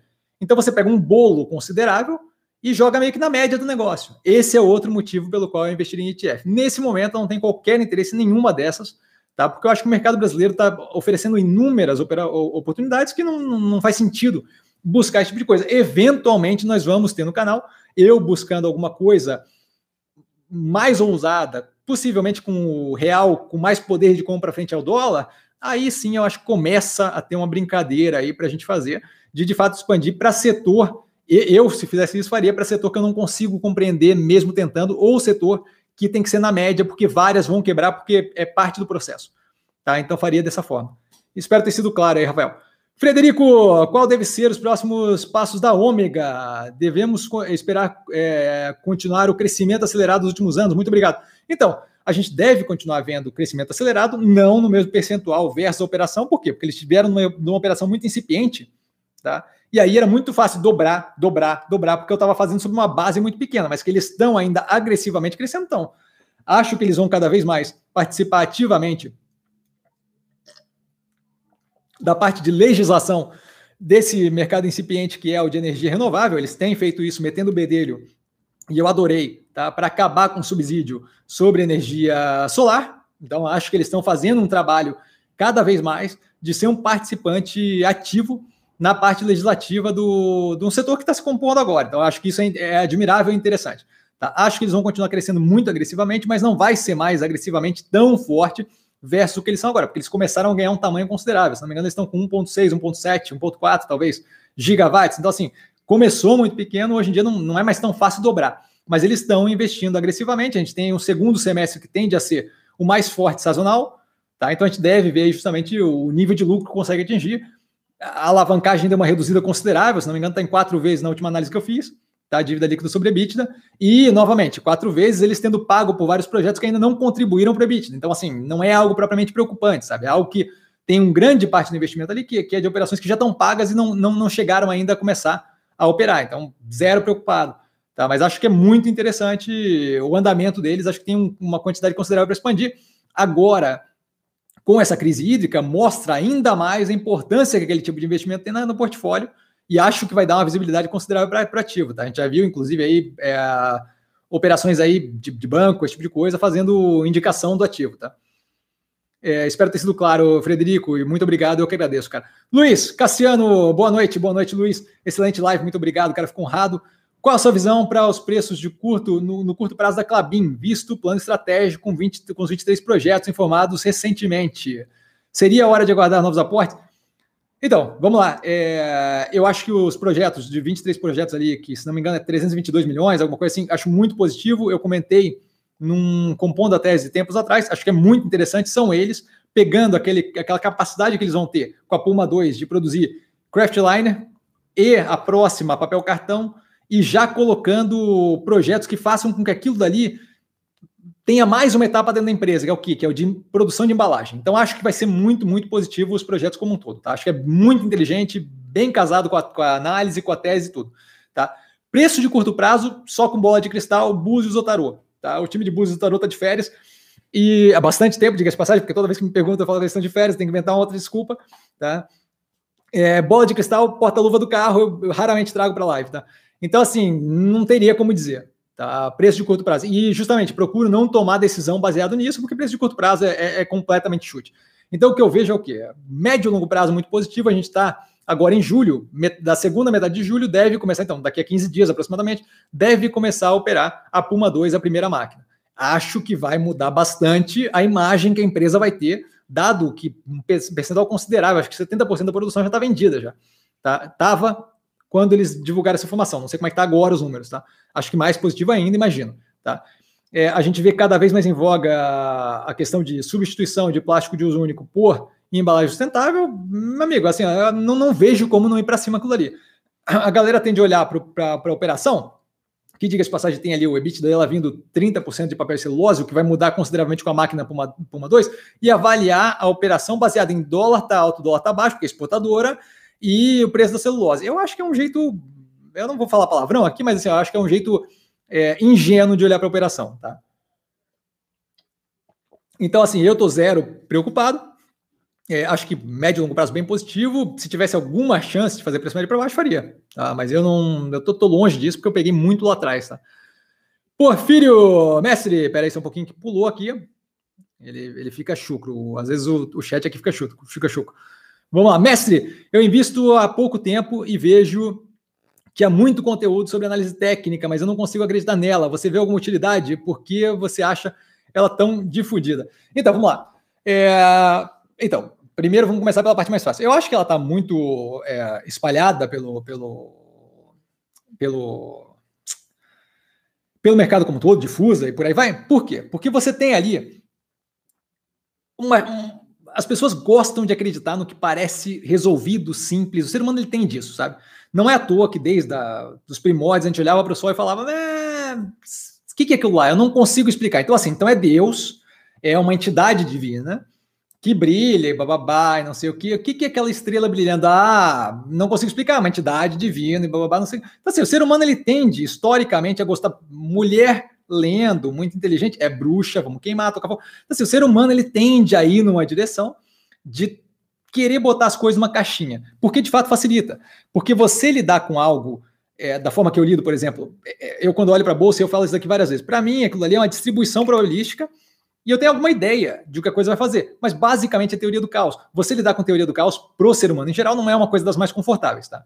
Eu, eu, eu, eu gosto, não tem problema, mas assim, em geral a gente tende a querer botar as coisas, fica muito mais confortável quando a gente tem uma resposta, especialmente se é numérica, se é fechada. Hum, a gente tende a não ligar muito que estatisticamente o negócio não bate. A gente quer saber do. Ah, tem um númerozinho que vai me dar suporte.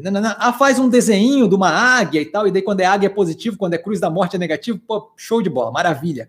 Ou martelo de não sei quem, e bababá, pô, é ótimo, tá? Então, assim, acho, se eu tivesse que chutar, o porquê é tão difuso é porque, olha, o ser humano gosta desse alento para o coração de, olha, eu sei o que eu estou fazendo porque está aqui na matemática, está aqui no, no Fibonacci ou blá blá blá, tá?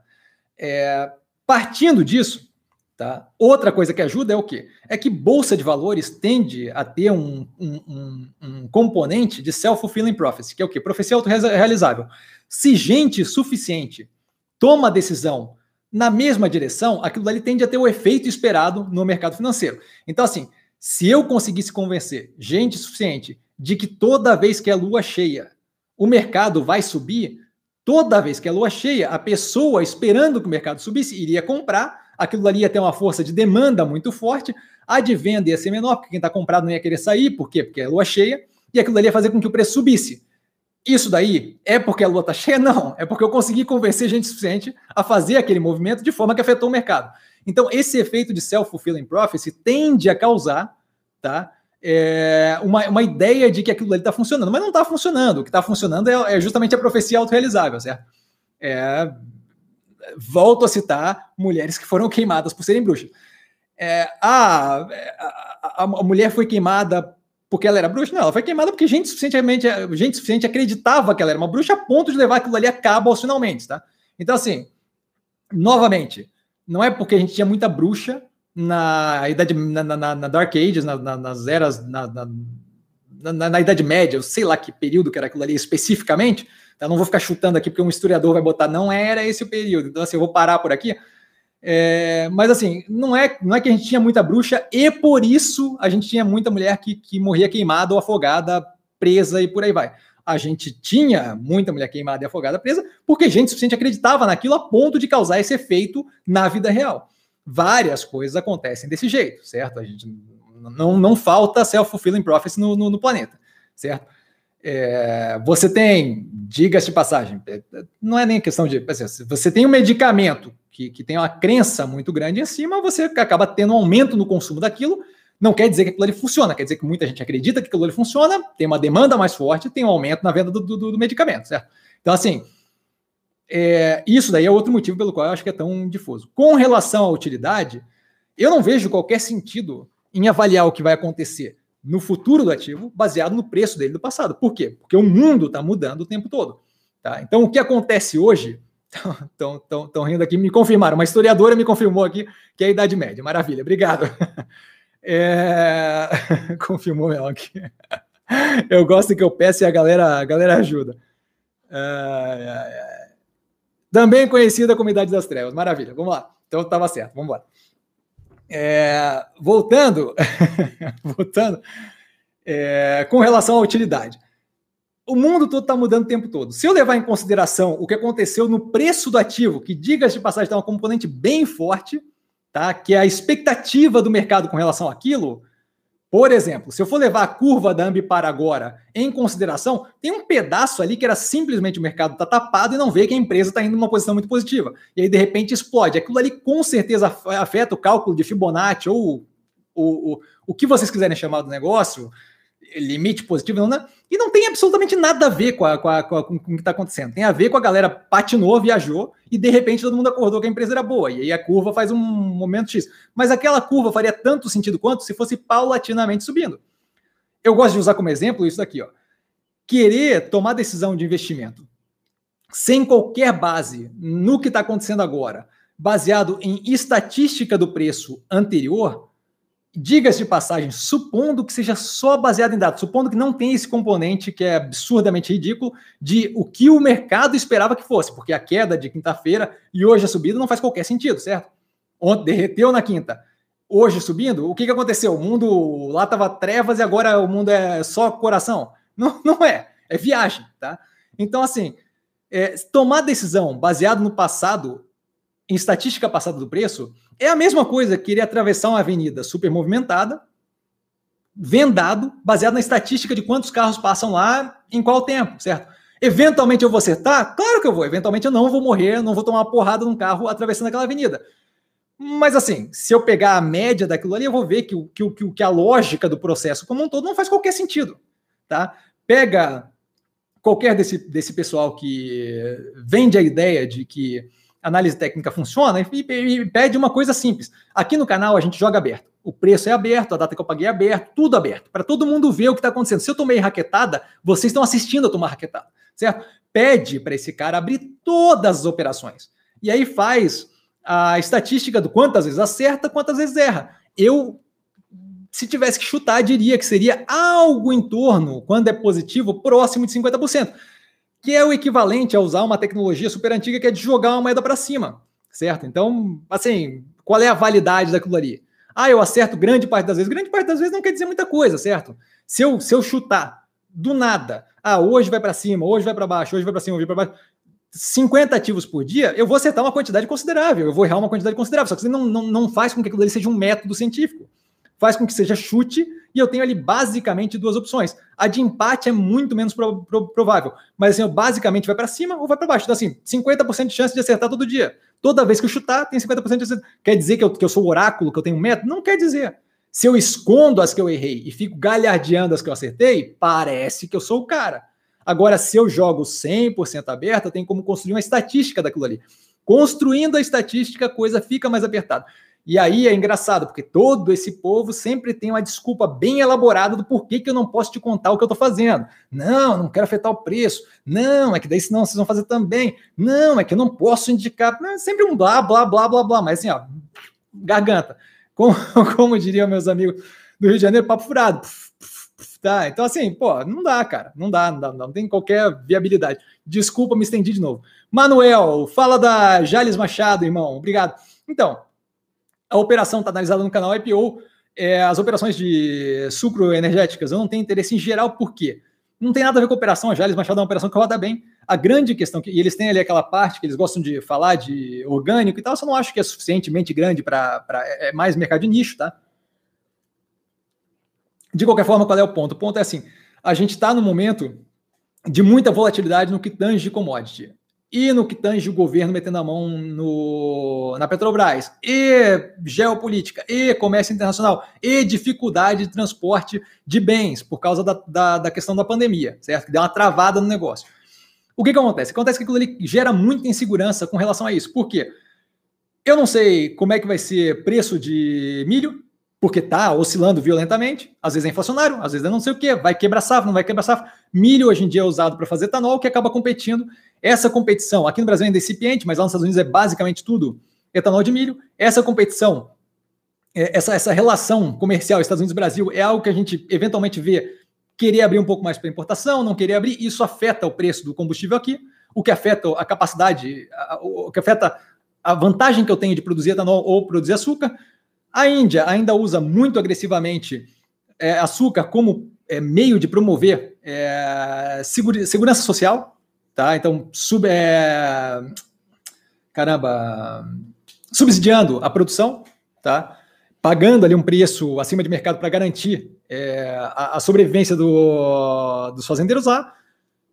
Essa produção de açúcar e etanol tem ali um, uma, uma, capacidade de, de transporte e tal, que dá, graças ao, a essa influência de dificuldade de porto, e embarcação e container faltando e por aí vai, acaba criando um delta mais de tensão. O preço do petróleo hum, é complicado de definir para onde vai, e dependendo de onde ele vai, fica mais ou menos interessante produção de etanol, produção de açúcar, que é afetado pelo mercado lá fora, e por aí vai você consegue ver assim, a quantidade de variável que eu tenho que lidar a mais, porque ah, fora a questão produção operacional da empresa, fora é, questão trabalhista, fora a questão de capacidade operacional, é muita questão a mais que pode fazer uma diferença gigantesca na operação como um todo, uma vez que aquilo ali vá numa direção que eu não estava esperando.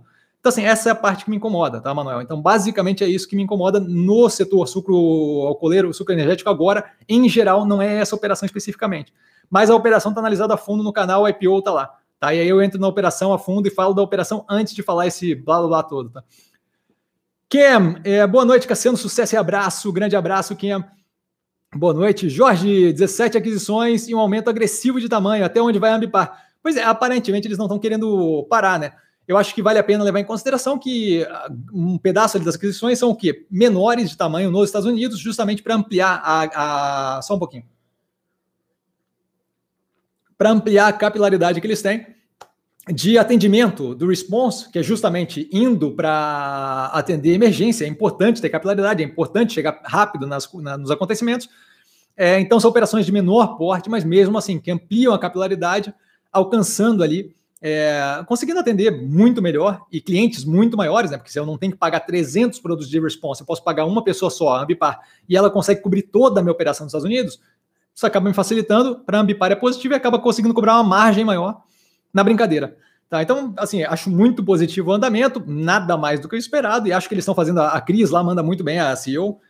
Quem sou eu para falar, né? Mas, assim, é, eu, eu fico muito contente da, com a gestão dela tá? Ela estava toda serelepe no, na, no, na teleconferência do, do primeiro trimestre e deve estar tá estourando champanhe, porque de fato o mercado finalmente olhou ali e reconheceu a capacidade que eles têm de tocar o negócio. Muito positivo, tá? Então aí eu estou bem feliz com a operação, acho que ainda tem bastante para expandir. Está num setor que tem muito para expandir a gente está vendo, como ela disse na, na, na, coisa, o número de, de só está aumentando. Então é algo que acaba sendo bem positivo para a operação. Luciano, boa noite, Cassiano. Boa noite, Luciano. Qual a percentagem seria aceitável na diluição? Depende da operação. Tá? Operações que envolvem bens, de, operações que são dependentes maior, de forma maior, de forma mais. De, desculpa, deixa eu, deixa eu recomeçar aqui. Operações que têm maior dependência e que são mais positivas por causa de coisas que não aparecem no balanço, podem ter uma diluição maior. Operações que dependem demais do que está no balanço não interessam muito. Então, assim, operações, por exemplo, que. É, é, operação de, de, varejo comum, por exemplo, não deveria ter uma diluição muito grande. Por quê? Porque basicamente depende de loja e localização, coisas que eu consigo colocar no balanço. Então, assim, a capacidade é, comercial deles não é propriamente a coisa mais importante, sabe? É, não sei quantos de vocês, mas eu não, eu não conheço muita gente assim que tá. É, só vai no mercado, ah, não, eu vou naquele mercado, só naquele mercado, porque ali eles, eles me vendem muito bem, é muito mais uma questão de comodidade, preço e por aí vai, que é coisa que a gente consegue ver no balanço, tá? É... então, assim, essas operações deveriam ter uma diluição menor. Operações como a da BRBI, por exemplo, a BR Partners, é, que dependem muito mais da capacidade profissional de cada um dos sócios, que isso não tem como colocar no balanço, a diluição pouco importa, porque a, a, a parte ali do balanço patrimonial é, é, os títulos que eles têm, tá, os investimentos que eles fizeram, mas o que interessa efetivamente é a capacidade comercial, de negociação, de viabilização de M&A, de, de, fusão e aquisição, de negociação de, de, de, de acordos e por aí vai, da galera que está diretoria, funcionários e por aí vai. Esse pessoal, aquele, aquele poder humano ali, aquele poder é, intelectual, ele não entra no balanço. Então, uma diluição maior tanto faz. Porque eu não estou propriamente comprando uma operação por causa da questão é, física dela, equipamento, maquinário. Estou comprando a operação porque tem gente ali que é muito boa no que faz. E isso daí é o que me, é o que me interessa. Tá? Então, nesses processos, a diluição poderia ser muito maior, que não seria um problema. Tá? Eu espero ter sido claro. Tá? Dei, dei um exemplo aí, mas tem mais coisa envolvida nisso. Tá? Daria para dar outros exemplos.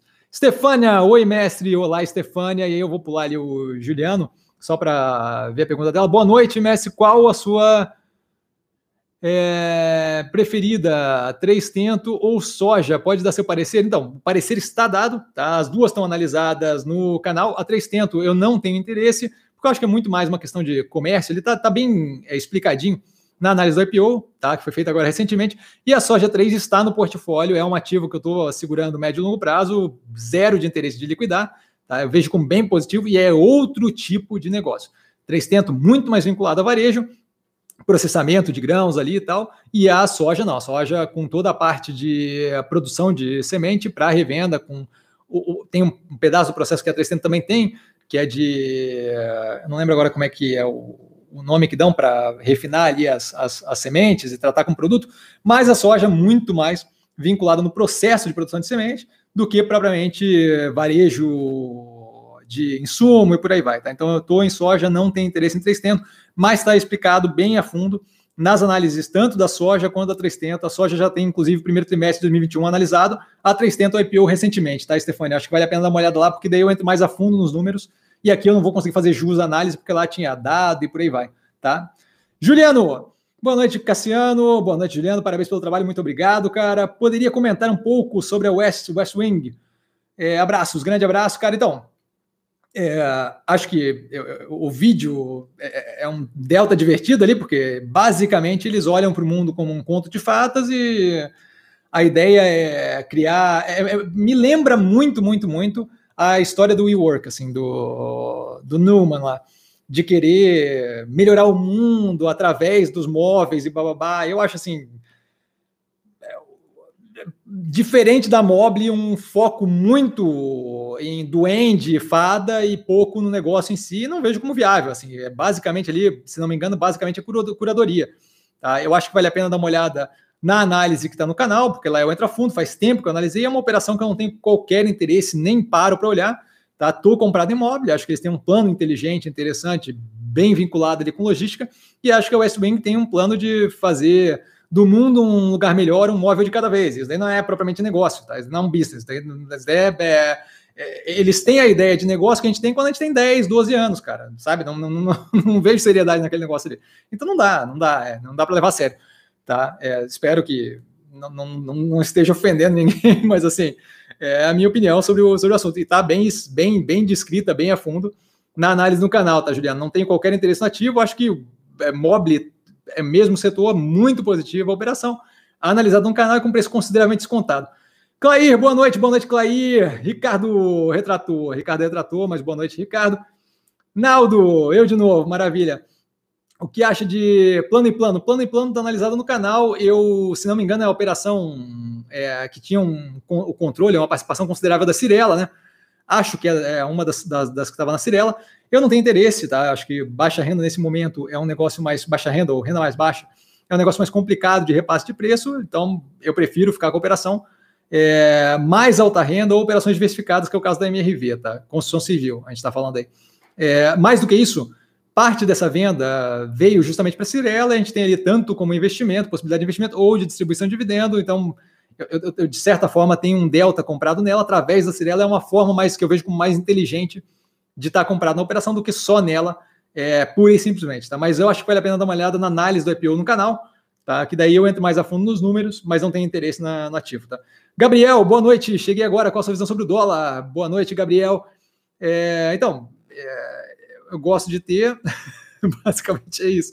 Não, não, sei muito bem, o, assim, não, falando sério, não tem muito como prever o que, vai, o que vai acontecer com o dólar, tá? Mas eu não vejo muito dado a tensão entre os poderes, dado a economia global respondendo, mas não querendo responder, e aí variante surge, variante não surge, e a possibilidade da gente ter é, uma, uma, disputa eleitoral mais tensa no futuro próximo, eu não vejo muito uma chance muito grande de ele ter um, uma descida muito, muito forte. Mas assim, querer prever é, tendência de dólar, eu acho que é, uma, é, é contraproducente, assim, porque não vai conseguir, sabe? Então, assim, eu, eu não opero dólar puro, tá? Porque eu acho que é, é muita variável ali envolvida para querer adivinhar para onde é que vai aquele negócio.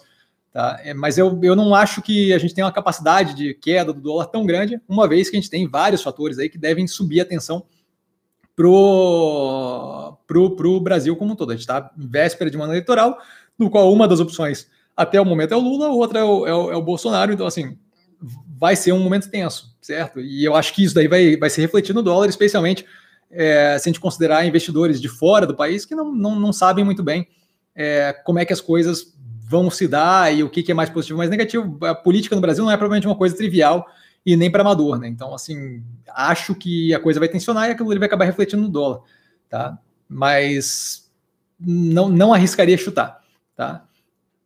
No curto prazo, acho que a vacinação acaba ajudando, mas seis meses, um ano daqui, eu acho que a, o, a disputa pelo governo vai, vai, vai tensionar. Fernandinho, boa noite, mestre, boa noite, Fernandinho. Também tem o Banco do Brasil em carteira, mas é estatal de alta volatilidade.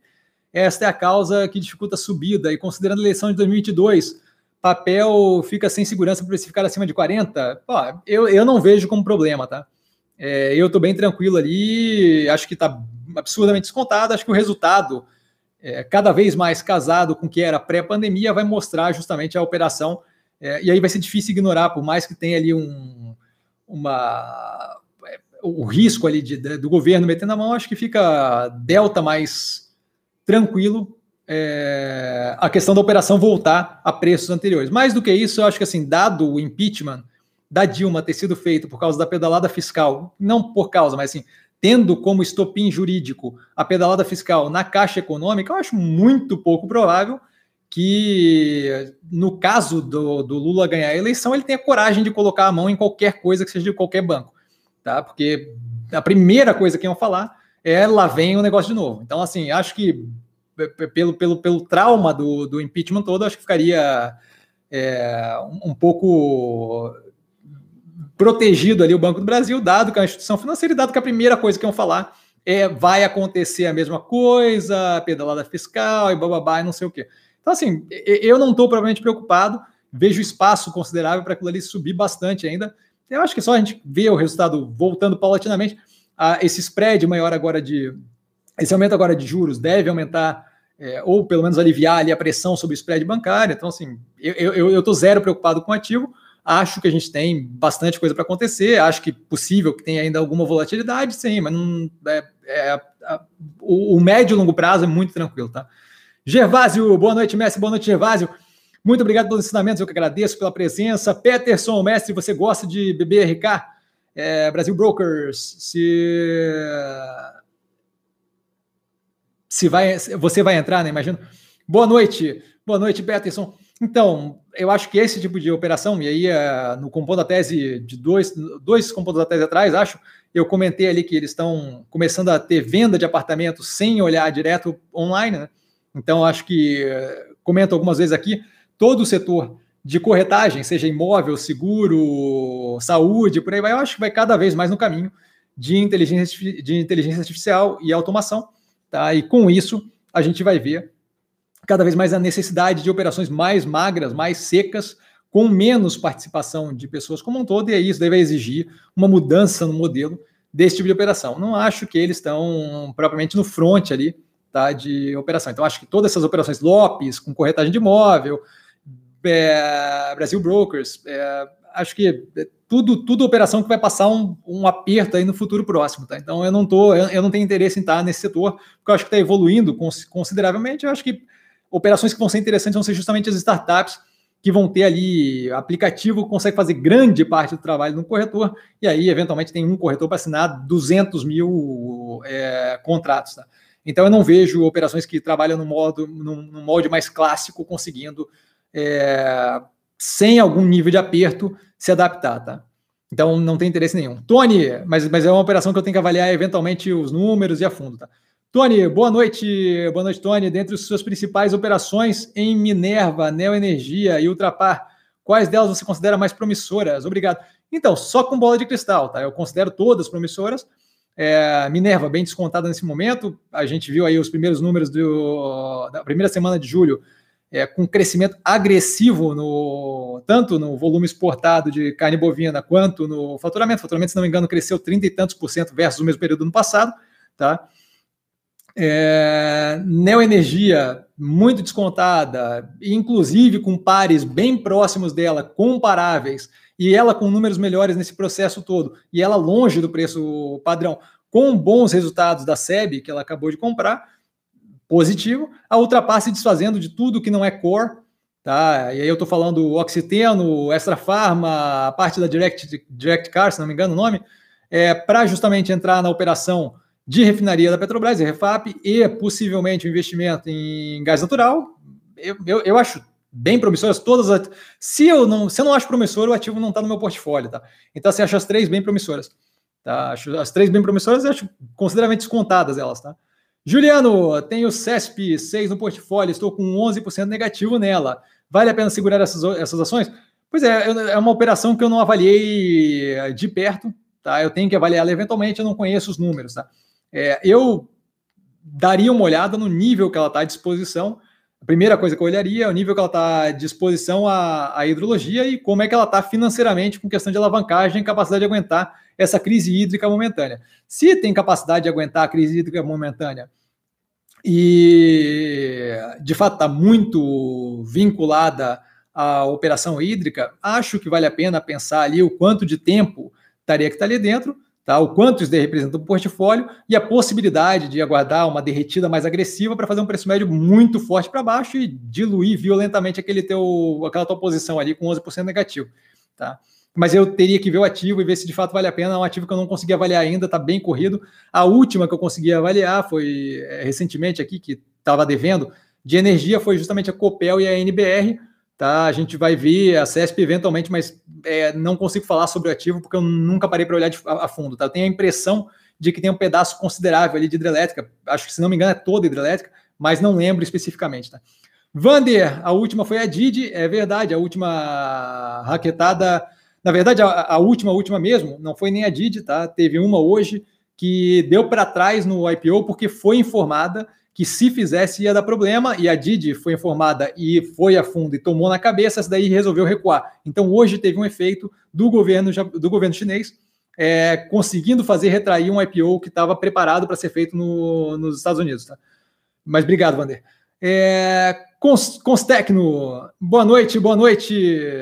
Como está o volume de negociação da BR Partners? Eu não, não acompanhei recentemente, é, eu tenho que dar uma olhada tá? Mas não acompanhei recentemente, eu vou ver se eu olho amanhã, tá? Não estou acompanhando de perto, justamente porque estou aguardando aí para ver o, o que acontece médio e longo prazo, mas vou dar uma olhada assim que possível. Se for o caso, sempre que eu entro em qualquer operação, eu aviso, tá? Mas a princípio, não, não, não olhei hoje, não olhei quinta-feira, tá?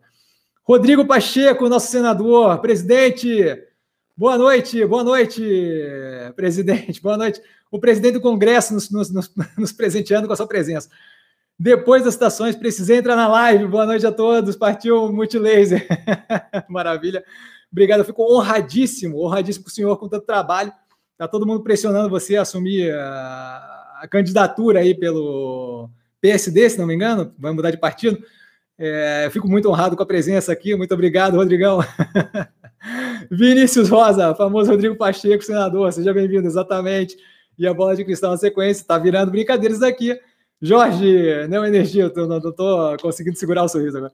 Neoenergia e Energias do Brasil são ativos bem descontados, vale a pena ter as duas. Eu fiz a análise da Energias do Brasil recentemente e ela está consideravelmente menos descontada.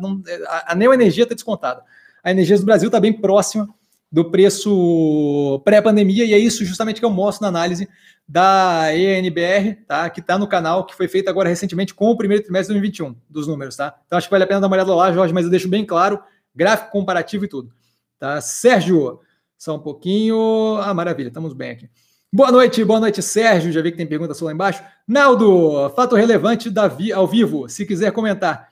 Entrou uma operação comercial é, entrou em operação comercial o primeiro trecho que compõe o empreendimento Santa Luzia, sim, da, da Energia, né?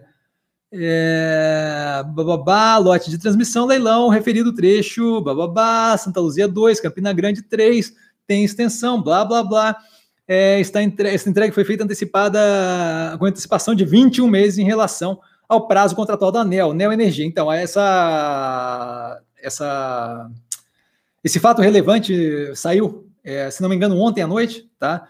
É, eu acho ótimo, mas assim, é padrão de empresa que opera bem transmissão fazer isso com alguma antecipação, é, ganhar leilão de transmissão com ágil. Então, assim, isso daí vem para reforçar aquele peso que tem, ter a controladoria, é, ter como controladora a. Ah, agora me fugiu. Iberdrola, tá? Espanhola, espanhola, mas assim, uma, uma empresa que tem operação no, no planeta todo. É, e outra coisa que eu comento sempre com relação à transmissão, que eu comentei na análise da Lupar aqui no Brasil, tá? Aqui no canal, desculpa. É, a operação que trabalha com transmissão, Taesa, Transmissões Paulistas, que é a Isa Cetip, a Lupar, ela deveria saber pelo menos fazer o feijão com arroz, fazer o básico. Ela tem que pelo menos ser capaz de é, não precisa nem ganhar leilão. Ela tem que ser, ela pode comprar a operação de terceiros, tá? Só um pouquinho que ele socou aqui. É, ela pode ser capaz, ela pode comprar a operação de terceiros. Não precisa nem saber, nem saber ganhar leilão. Tá? Ela pode pagar a operação de terceiros com ágio, não tem problema. Ela tem que pelo menos conseguir fazer a infraestrutura daquilo ali, construir as torres, energizar aquilo de forma eficiente. Se, se a engenharia do negócio, que é o caso da Lupar, não funciona, a gente tem um problema sério na brincadeira toda. Por quê? Porque é o básico do básico você não consegue fazer. Taesa faz muito bem, Transmissões Paulistas vai muito bem, a Neo Energia, agora com a entrega 21 meses antecipada, antecipadamente, muito bem, certo? Então, assim, isso daí é a base de uma operação que opera a transmissão, especialmente se é, é transmissão pura. Tá? Esse é o motivo pelo qual, para mim, a Lupar não tem qualquer viabilidade, além do que a intenção deles de operar em três, quatro países, cada um tem uma legislação completamente diferente, o time, de, o time jurídico deles deve ser duas, três vezes o time de engenheiro que eles têm, tá? Então, assim, para mim, nenhuma condição lá. E aqui vem justamente a demonstração é, do que a operação deveria fazer. Eu acho ótimo, muito positivo e mais do que mais do que o padrão do que a gente estava esperando deles, sabe? Deles, Thaís, Thaís não está mais no portfólio, mas sim, é outra operação que gira muito bem, Isa CETIP, outra operação que gira muito bem. E a Neo Energia vem expandindo esse lado deles de transmissão é, aumentando ali a parte de redes, né, que eles chamam de distribuição e transmissão, então vejo como muito positivo, é, nada além do esperado, mas é muito, muito positivo o resultado, casado com o que a gente espera da operação, tá? Jorge, tem interesse, obrigado pelo, pelo fato, Reinaldo. É, vodka com água de coco para você. Jorge, não aguentei, cara, desculpa, não deu, eu tava segurando, tava aqui na garganta até agora. Jorge, tem interesse inicial no IPO da Raizen? Então, não tem como dizer, porque não tem os números, certo? Aquilo ali pode ser uma operação super positiva, e tem uma precificação absurda, pode ser uma operação super positiva e tem uma precificação muito boa, pode ser uma operação super negativa e tem uma operação absurda, pode ser uma operação super negativa e tem uma operação um preço muito bom. É, não, não adianta querer chutar agora, tá? Eu fiquei assustado, por exemplo, com a Multilaser, é uma operação que eu jurava que não ia ter interesse nenhum. Olhei para a operação, achei muito interessante, me surpreendeu violentamente. Foi, foi a surpresa que eu tive de todos os IPOs que eu analisei até agora foi aquilo ali, tá? Absurdamente muito mais positivo do que eu esperava. Minha expectativa era bem baixa para aquilo. Então, assim, não adianta querer falar porque eu não vou saber. Vai ser chute aqui, é contraproducente. A gente acaba criando burburinho em cima de coisas não tem para quê, tá, Jorge? Paulo, boa noite, boa noite, Paulo. Tem alguma informação sobre a venda das ações do Banco Votorativo eh, pelo Banco do Brasil? É, então, Banco do Brasil perdeu ali, vendeu a participação do que ele tinha no Banco Votorantim. É, não vejo como nada que, que mude a história do Banco do Brasil tira a participação dele naquela, naquela operação, não é como se fosse é, uma coisa absurdamente relevante. Acho que mais do que natural que eles, eles vinham fazendo alguns movimentos ali de é, investir em umas operações, sair de outras. A gente viu um ano e meio, dois anos atrás, a saída do IRB, que diga de passagem foi no timing, aquilo dali, se aquilo ali não foi timing, nada mais é timing, tá? É, através do banco do BBSE, que é controlado por eles, então basicamente a mesma coisa, né? Banco do Brasil Seguridades. É, e eu acho que é mais uma, um movimento aí. Não, não, não, sei nem o tamanho, se é muito relevante ali dentro do Banco do Brasil, mas assim, para mim é, é, mais um movimento, não acho que é algo que move o ponteiro nem nada disso, tá? Bruno, Bife, Minerva, um tanto quanto descontada, não vale a pena uma entrada para ganhar um delta no curto prazo? Então, se você não está é, exposto agressivamente a ela, eu acho que vale a entrada. A gente está vendo números positivos com relação à exportação, deve vir um resultado positivo. Novamente, sem querer adivinhar o resultado, tá? Mas a gente tem indicativos de que a exportação está rolando bem. É, aquela mudança é, com as debêntures agora deve fazer uma diferença no custo da dívida da empresa, alongamento, deve, deve, deve ser positivo. Se você não está exposto agressivamente ao ativo, eu não vejo por que não fazer esse movimento de curto prazo, tá? Eu não faço por quê? Porque eu estou exposto bastante ao ativo. Então, assim, eu não quero mais risco ali em cima, não é nem questão de risco, é questão de dizer, a alocação é excessiva em cima de ativo não tem porquê, certo? Tem outras operações abrindo espaço, então não tem porquê. Mas se você está tá com dinheiro sobrando, espaço para alocar, eu não vejo porquê é, o problema no, no, na alocação de curto prazo. É, especialmente porque eu estou justamente ali quieto, esperando que o ativo vá muito além do que nós estamos no momento. Então, assim, zero preocupado com, com, com a empresa como um todo. Tá? Sérgio, qual deve ser o motivo da diferença de preços das ações da Minerva e Marfrig? Então, eu procuro não gastar meu tempo tentando adivinhar o que o mercado está pensando dos ativos. Tá? Mas, assim, a Minerva é um ativo que historicamente tem sido é, visto como o patinho feio ali do frigorífico. É, acho que rola aquele, aquele negócio de, de ficar batendo no ativo cons, consistentemente, é, acontece, sabe? A gente viu ela estourar. Quase o copo d'água caiu na minha mão, cara. Quase que eu faço um estrago aqui, sem noção. Mas vamos lá. A gente viu ela estourar no final de 2019, foi bem no finalzinho de 2019, foi, foi o ativo que mais rendeu, o frigorífico que mais rendeu do planeta, 209, 208% no ano. Mas, novamente, assim, é, é, é, um ativo que não tem essa popularidade toda dos outros. É, a Marfrig opera com margens é, maiores. Eu, eu, assim, acho que grande parte ali é falta de compreensão do setor que ela opera. A gente vê toda hora a galera precificando com base em dólar e precificando com base em preço da, da arroba, o que claramente não é, não se resume aquilo, mas assim, novamente, o mercado é o que o mercado é. é a Ambipar, a Ambipar estava 20 reais agora há pouco. Por que que? Estava porque estava, porque não, não, não, não, não perderia meu tempo. É... O Naldo já falou besteira ali embaixo, eu estou rindo já. É, não perderia meu tempo tentando entender o porquê que o mercado pensa o que ele pensa. Vocês viram a derretida que a gente teve é, recentemente em Modal Mais? Onde é que está agora? A gente, a gente se aproveita dessa situação. A gente viu a derretida que teve em Ambipar, onde é que está agora? A gente se aproveita da situação e por aí vai. Então, assim, é, não saberia dizer o porquê que o mercado pensa o que pensa. Eu sei que eu estou bem tranquilo com a operação da Minerva e acho que a gente tem é, bastante coisa para evoluir ainda, tá? Roberto, Cassiano, qual o indicador ou evento que você analisa para saber se a empresa pode ou não repassar é, ou repassar parcialmente a inflação nos preços dos seus produtos, tipo M Dias Branco, Camil, etc. Obrigado. Ótima, ótima pergunta, ótima pergunta. Assim, é o tipo de coisa que. Essa eu acho que é a diferença que a gente faz aqui no canal, tá? Vamos lá. Quando a gente está vendo setores em geral, e aí não é só M Dias e Camil, a gente pode é, expandir para vários setores. Por quê? Construção civil está tá passando por isso agora. M Dias, Camil, é, M Dias Branco, mais com produto processado já, né? Biscoito, bolo e por aí vai. Massa, biscoito, esse tipo de coisa. É, Camil, mais com alimento é, refinado, mas mais, mais, mais, mais base, de base. Arroz, feijão, atum, é, sardinha, é, açúcar, tá? O União ali, e com marcas bem conhecidas. Então, assim, vamos lá. Primeiramente, assim, coisas que a gente leva em consideração, né? A Camil tá com açúcar união, atum coqueiro, tá? O arroz e o feijão Camil são um delta acima de renda, tá? Então são produtos que geralmente já são consumidos por pessoas é, que têm um maior poder aquisitivo ou que estão substituindo a carne por aquele produto, né? Atum não é, é atum é, é, é, uma, é, um delta, é uma coisa delta cara ali, tá? Então é, é, um pouco caro, tá? Quando a gente fala o comparativo, peso por, por alimento, ele é um pouco caro. Não quando a gente tem comparado com carne bovina, mas assim, quando a gente está comparando com carne de frango e por aí vai, acaba ficando ali um pouco um, um delta caro.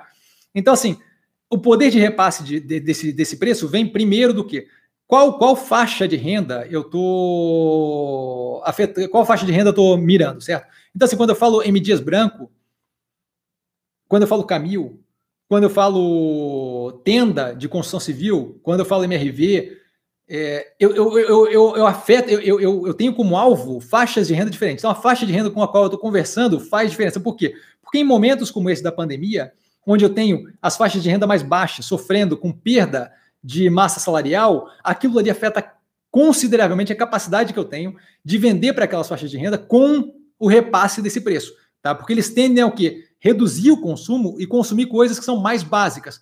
Ovo, o ovo está explodindo, é, o arroz e feijão básico, tá?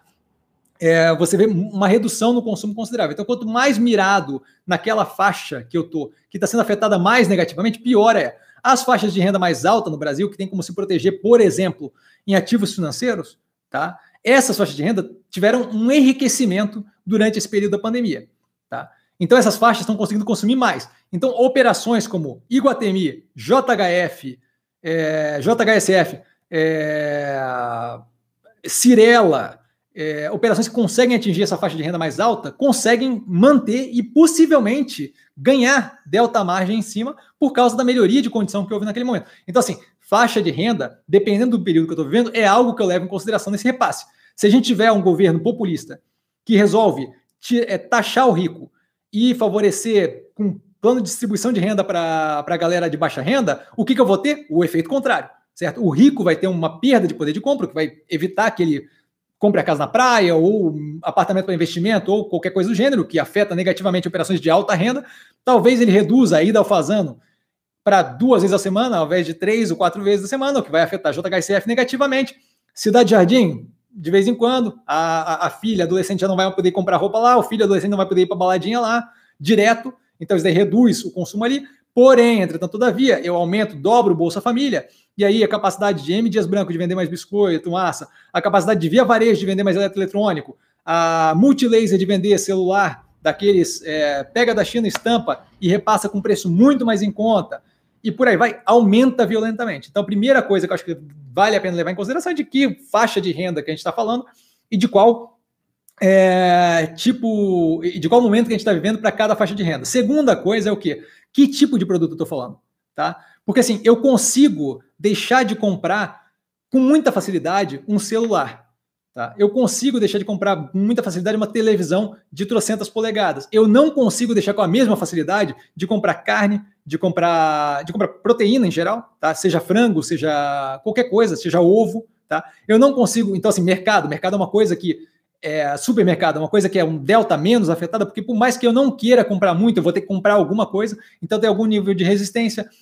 É, remédio, remédio é outra coisa que eu não consigo deixar de comprar em geral. Então, farmácia, varejo farmacêutico tende a resistir mais a esse tipo de raquetada. Por quê? Porque o bem que eu estou falando é um bem que não é, é a, elasticidade dele. E elasticidade eu sempre confundo qual é o mais elástico ou menos elástico, mas elasticidade mede o quê? O quanto eu posso aumentar de preço antes que a pessoa deixe de comprar. Quando eu falo de farmácia, eu posso aumentar o preço consideravelmente antes que a pessoa deixe de comprar, porque ela precisa daquele medicamento. Quando eu falo de alimento básico, eu posso aumentar o preço consideravelmente antes que a pessoa deixe de comprar, porque ela precisa daquilo para viver.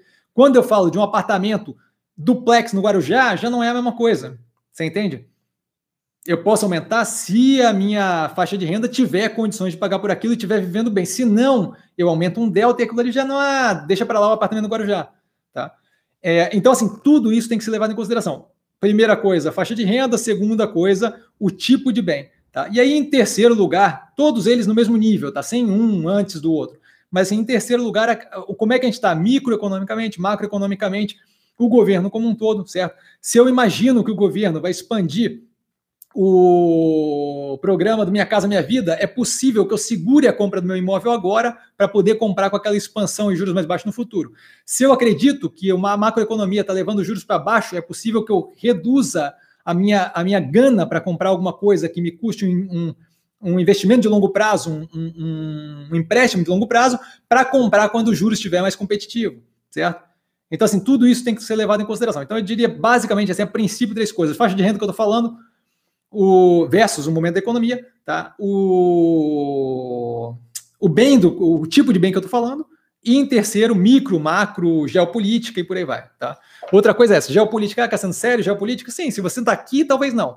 Se você está na, na Líbia, você ia levar em consideração o fato de ter uma guerra civil acontecendo e não comprar um apartamento naquele lugar. Por quê? Porque pode ser bombardeado, certo? Então, assim, nesse momento, para a gente parece que é absurdo, mas não, não é. Se a gente abrir um pouquinho, sair um pouquinho da bolha e abrir um pouquinho, parar de olhar para a árvore e olhar para a floresta, a gente vê que tem outros lugares onde eventualmente a gente pode vir a louca capital que isso faz diferença. Aqui no Brasil tem um banco chamado ABC, Arab é, Banking Corporation, tá? O ABC é para isso. Eles são controlados por uma corporação que é controlada pelo Banco Central da Líbia. Então, assim, faz diferença, certo? Faz diferença, tá? Passando ali, espero ter sido claro, Roberto. É, qualquer negócio, sempre no Insta. Rafael, boa noite, boa noite, Rafael. Dentro da tese da Neogrid, a empresa ainda não fez grandes aquisições com caixa da IPO. Em minha opinião, não faz sentido um caixa volumoso desse sem aquisição. Qual a sua opinião? A minha opinião é que eles estão estudando o que eles vão fazer, como foi comentado na teleconferência e como eu comentei na análise do canal, tá? E eu não vejo por que correr com aquilo ali, tá? Eu acho que a coisa tem que ser feita na velocidade que tem que ser feita. Eles têm que levar a sério a avaliação daquilo ali. Eles fizeram uma compra mais pequena, é a Smart alguma coisa, tá? Só um pouquinho. Eu não acho que tem por que acelerar, tá? Não, não vejo por que forçar performance. Eles têm que avaliar direitinho e fazer as compras que fazem sentido quando fizer sentido. Não adianta querer acelerar o processo, tem um pipeline violento de várias aquisições, vale a pena lembrar, a Ambipar, que demorou para fazer compra e de repente toda semana tem três, quatro, certo? Aí agora todo mundo olha para ela. Por quê? Porque tinha uma gestão trabalhando naquilo há muito tempo. É, é, é, o que eu falo aqui do canal, assim, quem aprende a pensar bolsa opera como mero detalhe. A compra efetiva dos ativos não deveria ser mais importante do que todo o processo de análise do que você está comprando. E a mesma coisa vale ali. Eu não quero que eles comprem com velocidade, eu quero que eles comprem os ativos certos. Por quê? Porque agora não vai fazer diferença comprar com velocidade ou não, vai, vai inflar o preço no curto prazo. Mas não estou no curto prazo. Eu estou pensando no longo prazo, eu não estou pensando nos 15% que eu ganho do dia para a noite, estou pensando nos 150% que eu ganho daqui a um tempo. Certo? Então, acho que assim, eu, eu prefiro que tenha toda a calma do mundo e que faça as coisas com parcimônia. Eu comprei a gestão e o para onde estamos indo. Eu não quero saber dos 15 primeiros dias, eu não estou ali para movimentozinho de curto prazo certo? Então eu prefiro 150, 200% daqui a pouco do que agora eles fazendo gracinha e aí daqui a pouco tudo aquilo ali não reflete em resultado efetivo, o ganho é 200 vezes pior do que poderia ter sido e eu entrei naquilo ali para um ganho de 30%, 15%. 7% do dia para noite é só pegar Burger King que vai. Hoje subiu para 8,7%. Se a questão é o ganho no curto prazo, está resolvido certo? É que eu não quero o ganho no curto prazo. Eu quero o 300% com via varejo, eu quero o 142% com a, com a Pivida, eu quero o do... Ah, e aí vai, tem uma cacetada aí, tá, de exemplo. Mas assim, não, não, não tô ali para o ganho no curto prazo, tá? E aí vamos já finalizando as últimas aqui. Neyton, eu espero que seja Neyton, se não for, me desculpa, cara, ou Neyton, Neyton. É, como fica o IPO da Multilaser na situação tributária dela? Olha, não me incomoda, Tá? É, a gente, qualquer operação que tenha produção, é, manufatura no Brasil, você tem ali uma parcela que é o estímulo do governo para estimular a produção aqui no Brasil, porque o Brasil não é propriamente um país industrial. Tá? O país, o Brasil tem alguma. É, e aí, por favor, não, não, não, não vão me, me, me, me pentelhar com ah, e os em Minas, não sei o que. Sim, é, é um tipo de indústria que fabrica aço. Ainda é uma coisa primária. A gente, a gente não tem propriamente aqui no Brasil, sem auxílio é, indústria de veículo, montadora de veículo, tem as que vêm de fora e abrem uma fábrica aqui. Tá? Mas a gente não tem provavelmente marca nossa, a gente teve a Troller, teve a Gurgel, tá?